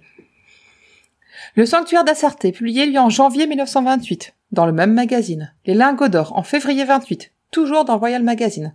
Le Perron Sanglant en mars 1928. Euh, Mobile contre occasion en avril 1928. L'empreinte de Saint-Pierre en mai 1928. Dans cette nouvelle, Miss Marple raconte ce qui semble être sa toute première résolution de meurtre. Euh, le géranium bleu, lui, est paru en, dé- en décembre 1929. Donc là, il y a il y a un bon temps entre les deux, et c'est pour ça en fait qu'elle resitue euh, dans une nouvelle euh, timeline, j'allais dire, dans une nouvelle euh, Temporalité. Temporalité, merci, j'avais plus le mot. Dans une nouvelle temporalité à partir de cette nouvelle-là. C'est pour ça que t'as senti cette rupture aussi en fait. Euh, ça avait Mhm. évolué. Euh, donc et là c'est paru dans la revue qui s'appelle The Storyteller et dans l'épisode spécial Noël. Et on retrouve un peu, c'est là qu'on retrouve un peu le, le côté, comme dans le Sanctuaire d'Astarté, en fait, le goût d'Agatha Christie pour le fantastique, qui est mis à mal par la rationalité. Voilà. Il y a du fantastique, Ouais. mais finalement c'est le rationnel qui prend le pas. Euh, Demoiselle de compagnie, publié sous le titre The Resurrection of Amy Durant dans The Storyteller en janvier 1930. Donc elle a repris son rythme d'une nouvelle par mois, en plus des romans qu'elle est en train d'écrire. Euh, on voit apparaître la relation entre la dame de compagnie et son employeur ou employeuse, je ne sais pas le mot adapté, qu'Agatha Christie traitera à plusieurs reprises dans différents romans, dans notamment Un meurtre sera commis le ou dans Les indiscrétions d'Hercule Poirot, qui sont publiés dans, dans les années euh, beaucoup plus tard. Euh, les quatre suspects. Dans les années voilà, j'ai plus les années en tête, donc je les avais euh, tout à l'heure quand j'ai écrit et j'ai oublié. Dans les années suivantes. Dans les années suivantes, mais, mais dans longtemps, pas tout de suite. Non, longtemps après Jésus-Christ. Non, mais dans les années beaucoup plus tard, j'avoue. Ouais, c'est ça. Je, je sais plus parler français, moi, ce soir. Euh, les quatre suspects sortent en avril 1930. Une tragédie de Noël paraît sous le titre The Hat and the Alibi. Donc euh, c'est beaucoup plus clair, en fait, le chapeau et l'alibi, ça correspond vachement plus à la nouvelle. En janvier 1930 aussi, euh, donc il y a eu des, des mélanges dans les nouvelles en fait. L'ordre dans le recueil ne correspond pas à l'ordre de publication dans le, dans le storyteller. Et on retrouve quelques similitudes avec une intrigue, je te laisse pas lire le titre, euh, Greg. Alors, Tu l'avais lu? Oui, j'ai euh, j'ai vu, mais euh, non, j'ai- non, j'ai pas. Ok. Voilà, donc euh, c'est là, donc c'est justement dans cette... euh, dans le... c'est Non, lequel je- La tragédie de Noël? Je regarde pas du coup. Oui, la tragédie de Noël, c'est ça. Euh, L'herbe de mort, publié en mars 1930. L'affaire du bungalow, publié en mai 1930. Et La noyée du village en novembre 1930, dans un autre, complètement un autre magazine. Mais donc, à chaque fois, on a euh, 7-8 nouvelles publiées sur euh, 7-8 mois, quoi. C'est... euh, Mm. C'est un sacré, rythme, je trouve, d'écriture, sachant qu'en parallèle, elle écrivait en plus ses romans qu'on a lus déjà. euh. C'est un, je suis vraiment admirative de cette capacité de travail, de ce rythme d'imagination qu'elle peut avoir, quoi. C'est, euh, Ouais. Mais tu vois, ça me ferait, ça me fait un peu penser, genre à un dessinateur qui ferait des croquis entre deux hommes. mais c'est exactement ça, je pense. Tu sais, qui s'entraînerait à, à travailler des nouveaux personnages, des nouveaux trucs. euh. Le, le club du mardi, tu dis que c'est la première fois qu'elle écrit Miss Marple. C'est ça. Alors c'est pas la première fois que c'est publié dans un bouquin, du si, coup, si. si j'ai bien compris. En fait, euh, la publication, la, euh, le Club du Mardi est paru en 1927 dans un magazine, et c'est la première fois qu'on voyait Miss Marple. Mais ça a été, mais ça a été regroupé je- en recueil. livres- En termes de livres, par contre, non, c'est sorti après, Après l'affaire. Protero. C'est ça, mais du coup, Miss Marple, qui a. Alors, c'est pour ça. En termes de roman, donc peut-être plus axé grand public que, Mhm. que juste le magazine, elle, euh, c'est d'abord sorti sur un roman, mais n'empêche que d'abord, elle avait fait une petite nouvelle pour travailler le personnage Elle a fait euh, même plusieurs et nouvelles. pour le développer un peu. C'est ça. Elle a fait plus. Elle a fait un croquis, elle a fait des croquis avant d'écrire un roman, quoi. C'est ça. L'affaire Protero est parue en pris 20 plusieurs. 1929. Donc elle avait déjà écrit toutes les premières nouvelles, les, six- les sept premières nouvelles Ouais, avaient déjà été ça. écrites. Donc oui, elle avait, elle s'était entraînée d'abord avant de, de présenter son ouvrage au grand public, on dira. Donc voilà, à chaque fois elle a un rythme, elle a ses petits carnets où elle note ses petites idées et comme tu dis, je pense qu'il y a certainement les, les, les nouvelles qui lui servent aussi à, à tester ses intrigues, voir ce qui pourrait marcher et être utilisées sur des, euh, des plus grands volumes, des plus grands formats. Et faire rentrer un peu de sous entre deux Exactement. Voilà, parce que euh, c'est t'as pas écouté l'épisode donc tu ne sais pas, mais elle va financer les fouilles de son mari, donc elle a besoin de faire rentrer de l'argent. Ok. Très Voilà. bien. Donc c'est tout ce que j'avais à dire pour la place de l'œuvre dans la vie de l'autrice, parce que bah c'est étalé dans sa vie et on a déjà traité de ce sujet. euh, les années, la fin des années 20 ont déjà été traité largement euh, dans les épisodes précédents. Donc il n'y a presque pas d'adaptation des nouvelles de ce recueil. Les seuls que nous avons trouvés sont des éléments de l'empreinte de Saint-Pierre qui sont repris dans Le Policeman Vous Dealer, épisode 22 de la saison 6 de la série Miss Marple de 2013 avec John Collins. Le Géranium Bleu fait l'objet d'un épisode complet de la série Miss Marple avec Julia Mackenzie, épisode 3 de la saison 5 en 2010. Des éléments de l'herbe de mort ont été repris dans l'épisode Le secret de Chimneys de la série Miss Marple avec Julia Mackenzie, épisode 2 de la saison 5. Et là c'est complètement bizarre parce que Secret de Chimneys à l'origine c'est le premier roman avec Hercule Poirot. Ouais, bah, ils ont mélangé. Et là ils en ont fait un épisode de c'est Miss Marple. C'est euh, c'est un roman. Ouais. dommage de pas en profiter. Exactement. Il manquait des épisodes pour la saison, alors Euh, pour faire une avant, avant, saison. ils se faisaient des bisous, tout ça, puis ils ont eu des enfants, et puis euh, il y a eu la fusion des deux. Non, c'est pas ça? Elle me regarde avec un air... euh, C'est autre chose. C'est autre Mi chose. amusé, mi Sur horrifié. le bon créneau, là. Non mais Ça- non, non. Sachant que tu connais la règle, c'est quoi? C'est la règle 104 d'Internet euh, quand- Oui oui, si tu y penses. euh, qui dit que si tu que, que tout tout sujet euh, Si quelque chose existe, Il y a une, forcément une il y a version porno adaptation sur internet. porno, donc euh, Miss Marple Hercule Poirot, Certainement. ça doit exister. Surtout Hercule Poirot. Ouais. Donc de notre côté, nous avons euh, regardé le géranium bleu. L'épisode dure une 20 1h27. 1h27, ouais. Euh, Pour une nouvelle, ils ont fait un truc d'une heure trente. C'est, Ouais. j'ai- j'ai écrit- je l'ai mis parce que je trouve que ça donne une bonne idée du taux de remplissage qu'il y a pu y avoir. C'est ça. Moi, du coup, j'ai eu du mal. Alors, il y a des éléments qui sont repris. Forcément, la, la, la trame, globalement, elle est là. Mais en fait, c'est tellement dilué avec euh, des, des, des surcouches de relations entre les personnages, de Mais ouais. rebondissements. Des personnages qui sont présents dans l'histoire, dans le, l'adaptation, qui ne sont pas du tout présents dans l'histoire à la base. Ouais, du coup, c'est vrai que bah ça ça fait vraiment adapter d'eux, tu vois, c'est c'est C'est vraiment une adaptation, enfin une inspiration plus qu'une adaptation. Après après moi j'ai vu l'adaptation avant la nouvelle, ça se suivait quand même sans déplaisir. Euh, Alors que moi, vu que je connaissais la nouvelle et que je la connais bien, Mm. Euh, ça m'a beaucoup embêté en fait. Il y a des trucs, je dis mais non, c'est pas l'histoire. Mais c'est pas ça. tu vois, Mais, comme quoi la perception un peu Voilà. dépend. euh. Donc moi, du coup, j'ai préféré Ouais. l'adaptation que, que la nouvelle, tu vois. Ah voilà, c'est comme quoi. Hein. Et, euh, et en plus, euh, il y avait quand même quelques quelques acteurs qui sortaient du lot, notamment celui qui joue euh, George, Ouais. qui qu'on va retrouver dans plein de séries après, notamment qu'on va retrouver euh, dans Black Sails, oui, euh, Oh mais, purée, oui. mais dans plein d'autres trucs en fait. Enfin, c'est euh, c'est un bel acteur euh, britannique, un peu roux, qui a une belle stature, donc il a joué dans euh, à peu près euh, tout. Comment tu dis qu'il s'appelle? Euh, Voilà. Il s'appelle euh, le britannique un peu roux. C'est un peu vague. Ouais, mais euh, euh, on va te retrouver son nom. Mais en plus, il... Non mais ok, d'accord, je crois que t'avais dit le non, nom. non, il a joué dans plein d'autres trucs. Alors, euh, George Pritchard, Toby Stephen, S'il y a des chances, regarde un Toby peu son nom. Stephens. Regarde Toby Stevens parce qu'il a... si c'est lui en, en ce moment, il joue vraiment dans beaucoup beaucoup de choses. Oh, il fait partie de la Royal Shakespeare Company. Ouais. Donc, euh, Il joue le méchant de James Bond, meurt un autre jour. Black Sails, perdu dans l'espace. ouais. Dans le, dans Gatsby le Magnifique. Ouais. Dans Percy Jackson. Mm, mm. Ouais, donc il, enfin, je pense qu'en ce moment, il est, euh, il est plutôt, il est plutôt occupé, quoi. Mhm. Il a joué dans Severance. Et puis aussi petite mention spéciale à celle qui joue euh, l'épouse, hein, parce que euh, elle est quand même parfaitement insupportable. Ah ouais, non mais là tu comprends le côté que s'il avait abattu à coup de hache, on l'aurait pardonné quoi. Ouais, elle est, elle est, elle est censée l'être, euh, et- mais après, bon, elle aussi, elle est un peu torturée psychologiquement parce que on, Ouais. on la pousse aussi à la folie, mais tu sens qu'il y, a- il y avait quand même euh, un bon potentiel au départ, quoi. Oui. Je note que c'est un Anglais qui n'a pas joué dans Doctor Who, et il y en a pas beaucoup. Putain, waouh Alors c'est parce que ouais, c'est, c'est- Donc ça se note, t'as ça, ne raison. ça ne saurait tarder. Ah, peut-être, je ne sais pas. Mhm. T'en t'en tiens pour... euh, Ouais.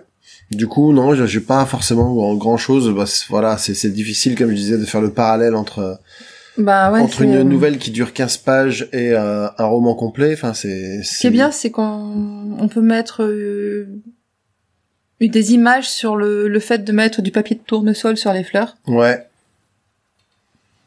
Donc ça, ça va, c'était... Mhm. Au moins, on comprend comment ça a été fait.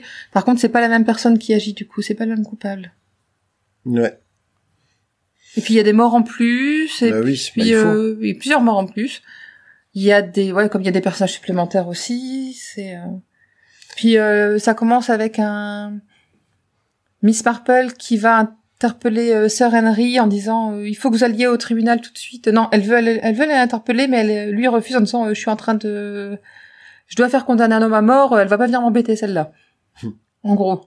Et elle dit mais non mais il faut absolument lui dire là il va y avoir euh, il va y avoir une une erreur judiciaire de commise, c'est pas lui qui a qui a commis le meurtre et là on retourne dans le passé et on voit ce qui s'est passé. Donc c'est plus du tout dans le cadre du club du mardi que ça se produit, c'est vraiment euh, Une affaire à part entière. une affaire à part entière, ouais. Une histoire à part entière. Et... Voilà. Voilà.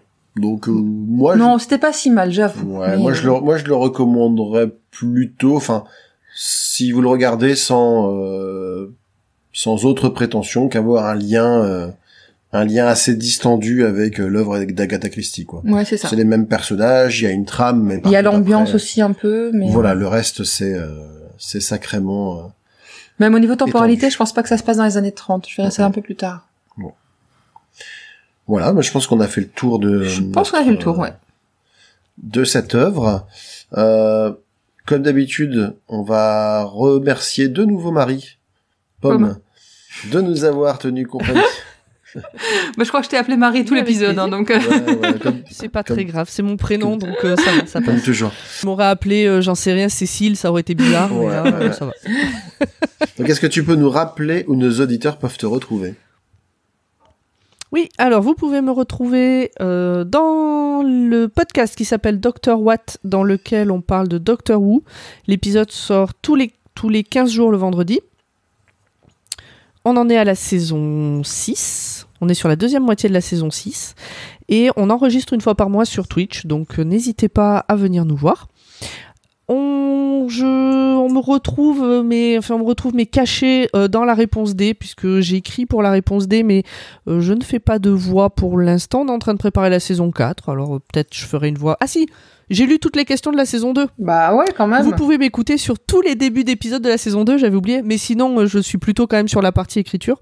N'empêche que, allez écouter la réponse D, culture générale, 5 minutes par jour, et voilà, vous apprendrez plein de trucs, notamment Ouais. par exemple pour les logos dont je parlais tout Et, à l'heure. et en, et en plus, on a, on, Et on a, puis, on a, on a on participé. tous les deux à la saison 3 Delphine et moi. Voilà. Et, et moi, je dois écrire mon épisode par Euh, saison 4. Vous avez. Oui, moi aussi. Euh, Vous avez sur la saison 3, euh, Delphine lit toutes les questions, donc tous les épisodes commencent par la voix de Delphine. Eh oui. Et vous avez tous les deux écrit euh, des épisodes. Voilà. Et Greg lit toutes les réponses euh, Ah littérature. oui Putain, j'avais oublié. Et Greg lit toutes les réponses littérature, donc on vous entend tous les deux dans la réponse de- dans la saison 3. C'est ça.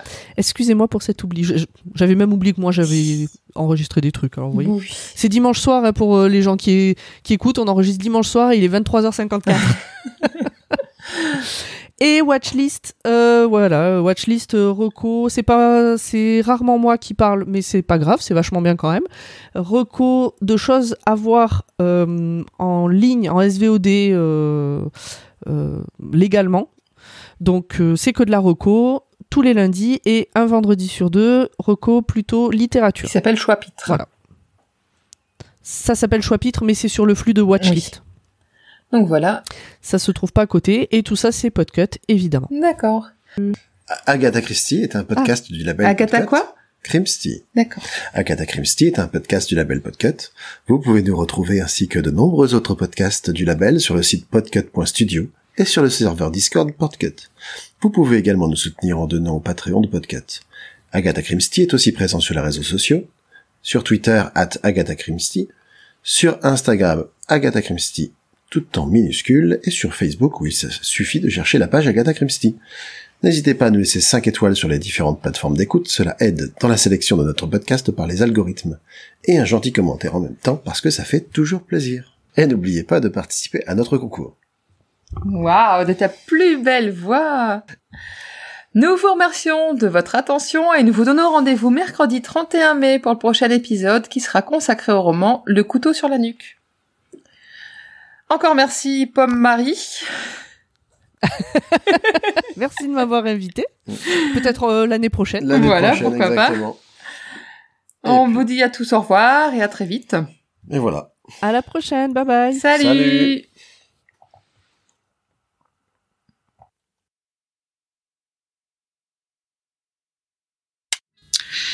Ah oui, ces petites cellules grises ont fait du bon travail aujourd'hui.